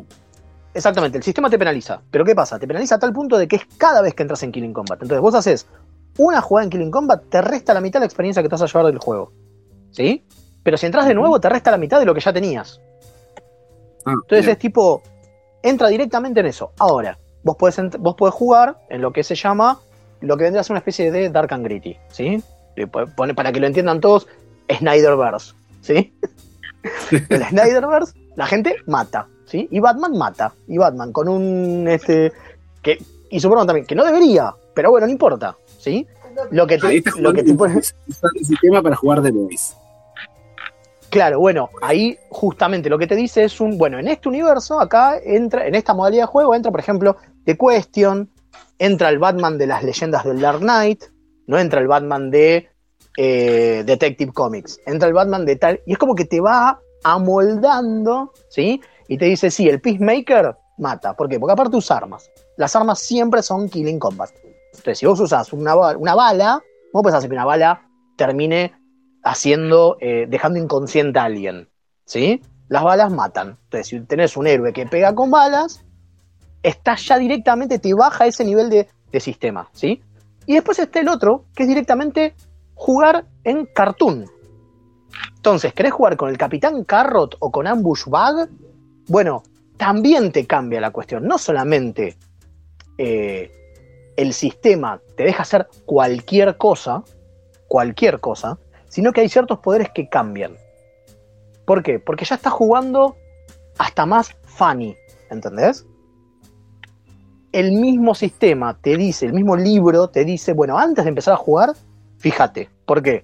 Porque los que juegan a nivel heroico, los, casi todos los, los personajes empiezan con tantos puntos para generarse. Pero si jugás a nivel realista, que vendría a ser el Dark and Gritty, empiezan con tantos menos.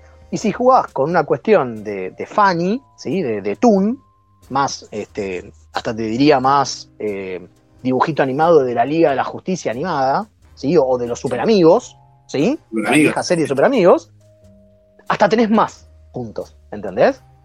Entonces ahí sí el sistema te va como acondicionando la temática y la tonalidad del juego.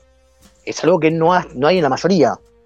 En esto hicieron hincapié específicamente como para que no se vayan de tema.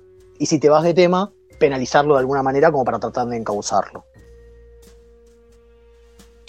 Che, perdón, Martín, eh, no sé si vos tenías Sí. un, un temario, si queda mucho, pero habíamos hablado de limitarlo a este Sí, tiempo. sí, no, no, no, está, 40. está bastante, está bastante redondeado. Solamente me, me gustaría por ahí si, si alguien tiene algún juego de rol que recomendar.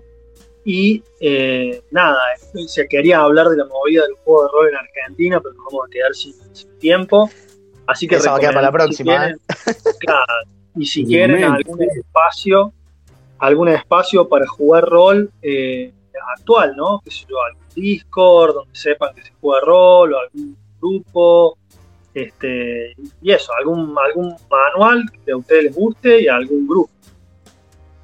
Si es que conocen, ¿no? A ver, yo. eh, no sé si. no, no. Voy a poner la camiseta de Devir porque, pero convencido. O sea, yo ahora estoy jugando Starfinder y el sistema de juego, la verdad que me está gustando mucho. Es ciencia ficción heroica. Este, entiendo que. Todavía no jugué, pero tengo muchas ganas de probar Pathfinder, que también es fantasía heroica. Este, y bueno, yo yo iría por ese, por ese lado hoy por hoy. Eh, si tuviera que recomendar algo más, más oscuro, siempre voy a recomendar la llamada de Cthulhu. Si quieren algo más con una temática bien, bien conocida, el Star Wars, y creo que el Star Wars de 6, el viejo clásico, a mí me sigue pareciendo un muy buen juego que representa muy bien el espíritu, sobre todo de las 4, 5 y 6 de, de Star Wars. Y de lugar para jugar, la- hoy mm, todavía no, la verdad que estoy atento a, a que se hagan reuniones, se hizo una reunión de rol organizada por David Iberia y estoy esperando ver si, si hacemos algo parecido para, para TAM a través de Discord, eh, dadas las, las circunstancias actuales. Yo creo que es bastante válido y ot- otra charla totalmente distinta, jugar rol a través de Internet. Sí, Y es, Sí, sí, es lo que se puede ¿eh? Es lo que se puede hoy y no está mal. La verdad, no está mal. Creo que con todas las herramientas que tenemos a mano, eh, si bien se extraña la presencialidad, como experiencia de juego no está tan mal. no, no, no, Eh, yo comparto.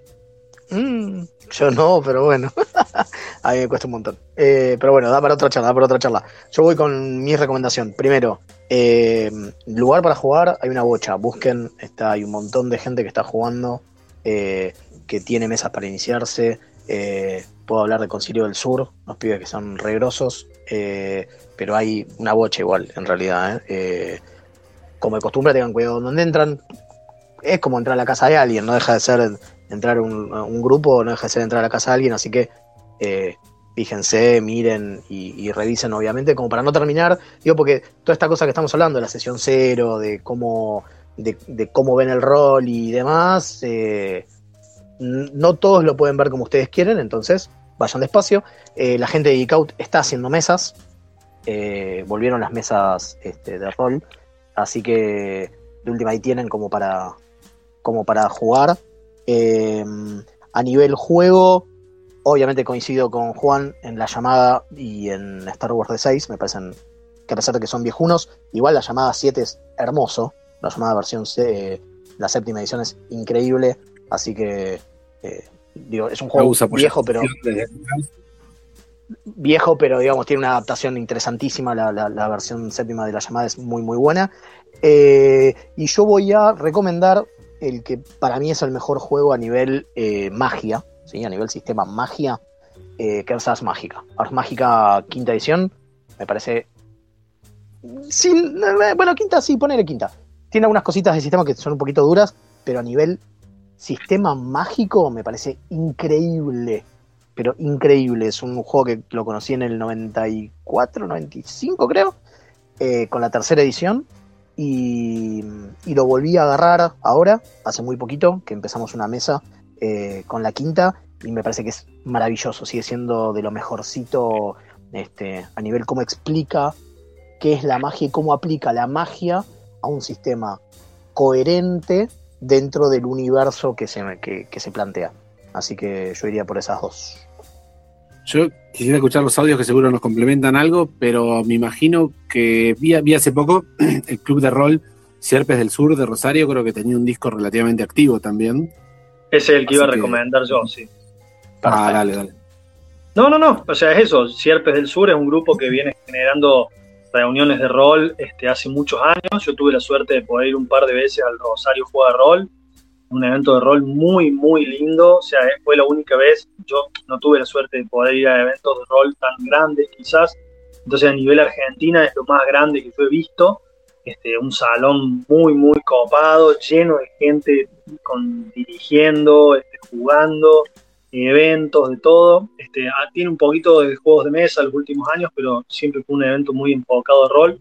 Y sé que en Facebook siguen, siguen organizando juntadas este, por Discord. Así que nada, me parece un lugar de copado para entrar, sobre todo si, si, no, si no sabes mucho y si querés ver qué onda, está lleno de gente súper, súper capaz, digamos, que te, explica todo muy bien. Y como recomendación de juego, eh, quiero recomendar uno que de hecho se consigue en Argentina, si, no veo mal, a menos que justo no haya stock, pero es un juego que se llama Dungeon World, como para iniciarse en lo que son los juegos más de aventura, ¿no? De corte aventurero, lo suelo recomendar antes que otros porque es como lo que casi cualquiera va a poder tomar y entender más rápidamente, ¿no? Eh, evidentemente hay, hay formas de iniciarse de las más variadas, pero en la aventura clásica suele ser lo más fácil de que una persona lo, eso, lo pueda disfrutar más rápido que otras experiencias que quizás son un gusto un poco más adquirido, digamos. Y Dungeon World tiene la particularidad de que es un manual no muy extenso y sobre todo con una creación de personajes muy intuitiva y rápida. Tiene un sistema muy facilísimo. de Dragons tiene un sistema que, hace acordar un poco al de Dungeons Dragons, pero, pero obviamente tiene sus diferencias. Pero sobre todo apunta mucho a que cuando vos te creas el personaje ya tenés una idea bastante acabada y bastante clara de cómo es, qué tiene que hacer y cómo se va a comportar dentro de la partida. E inclusive hace una cosa que es muy interesante, que es plantear de entrada qué tipo de relación tienen los personajes entre sí. Entonces te da todo ese tipo de cosas que muchas veces toman tiempo en la partida ya hechas y ya preplanteadas desde un principio. Y la partida va encaminada en un punto que todos los jugadores se pusieron de acuerdo en este seteo inicial, en esta sesión cero, este, y lo hace todo de una manera muy orgánica, porque la hoja de personajes básicamente es una checkbox, digamos, o sea, es una, es una planilla donde vas tildando qué opción te gusta entre las que te da el juego y ya está. Después pasarás a un juego mucho más libre, mucho más abierto, eh, pero este te, te, encasilla y te centra bastante en, igual son opciones interesantes, pero te centra mucho y ayuda a que esta primera experiencia de rol sea muy, muy Para la primera experiencia, sí, para la primera experiencia es maravilloso. Y está en Argentina y está en castellano. Mira vos. Vamos, yo lo veo. Vamos, ¿Y los audios? Vamos, a ver qué vamos con los audios a ver qué hay, a ver. Existe, no, no conozco normalmente, pero me, suena loco, y, pero a la vez me parece que podría estar bueno. ¿Existe algún juego de rol abstracto? Eh, eh, mira, estoy 90% seguro de que existe. No sé si con abstracto te referís a sin tema, pero sí existen juegos donde el tema y el mundo en realidad se van construyendo a medida que jugás. O sea, Experiencias de rol realmente, en cuanto si nos empezamos a meter en lo que es el rol experimental, empezamos a encontrar cosas pero, más locas, digamos. O sea, te, te puedo asegurar que, existe eso. Yo conozco un juego, no me puedo acordar el nombre, que justamente arrancas como vacío completamente y un poco la gracia es, a medida que jugás, va surgiendo el mundo, los personajes se van construyendo mientras jugás, digamos. Entonces, es una cosa un poco, un poco loca, obviamente, experimental en ese sentido, porque son experiencias muy particulares, digamos, algo de lo que también se puede hablar muchísimo, de qué, tipo de experiencias. Este, no sé si vos ibas a decir algo más. No, no, no, es justamente eso. Y también sí lo que hay son eh, sistemas que no están pegados a las temáticas, que algunos son mejores, algunos son peores, eh, pero que son sistemas libres, digamos, que es solamente un eh, set de reglas y que vos lo podés, podés poner la ambientación que quieras. Sí, eh, sí, exacto, exacto. Que eso desde el principio, desde hace un montón de tiempo con GURPS ya existe y ahora hay muchos más. Eh, vamos con dos mensajitos más. Uno de Julián.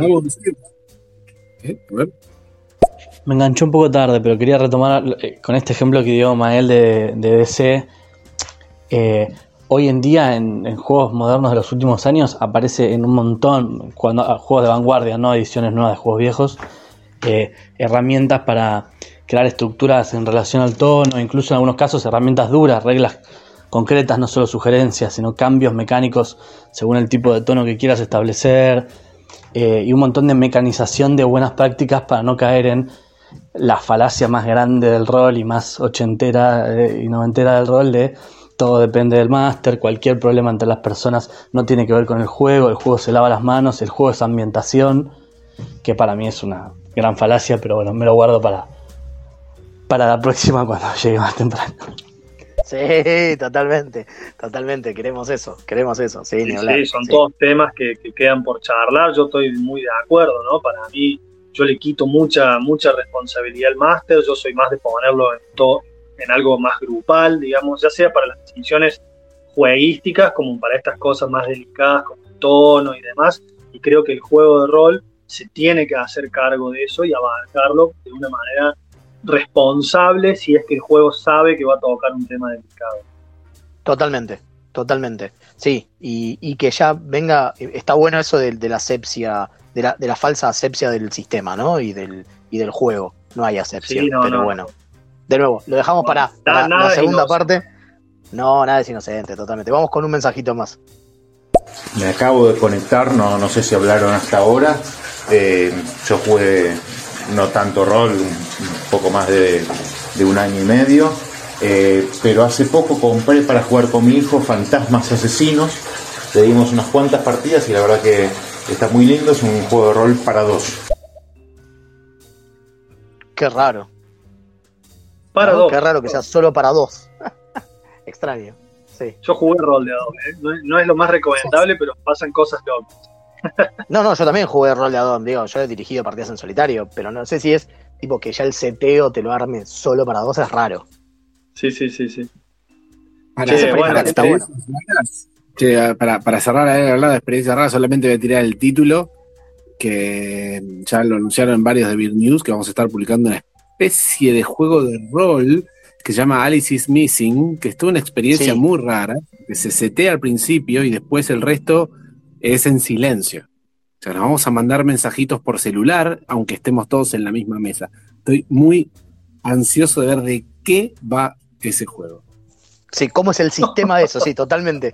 Totalmente, a mí Sí, me pasa lo mismo. Cuando lo vi fue tipo, ¿qué me, qué me vas a mostrar? Porque ¿Qué es es? muy raro. ¿Qué?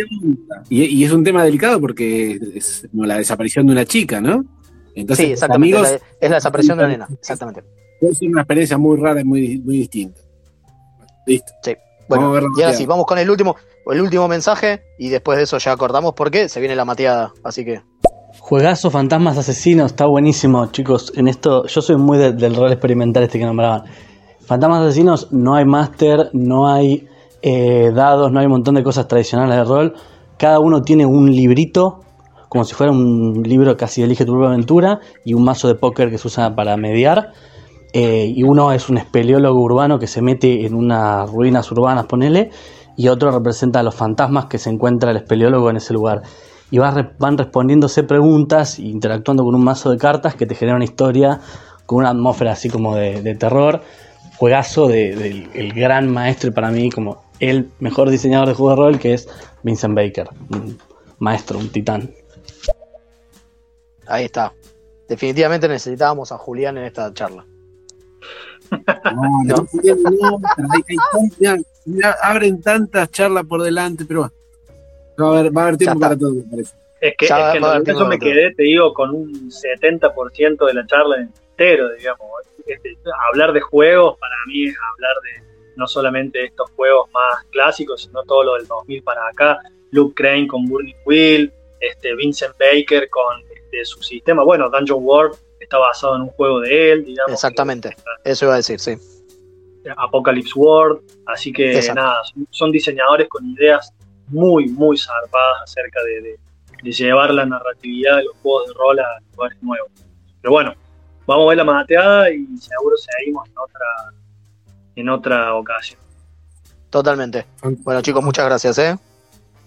Gracias. Adiós. Muchas gracias. Adiós.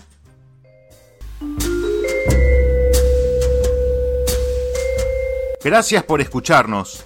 Nos podés seguir en Facebook y en Telegram como Comunidad Guargamera Argentina.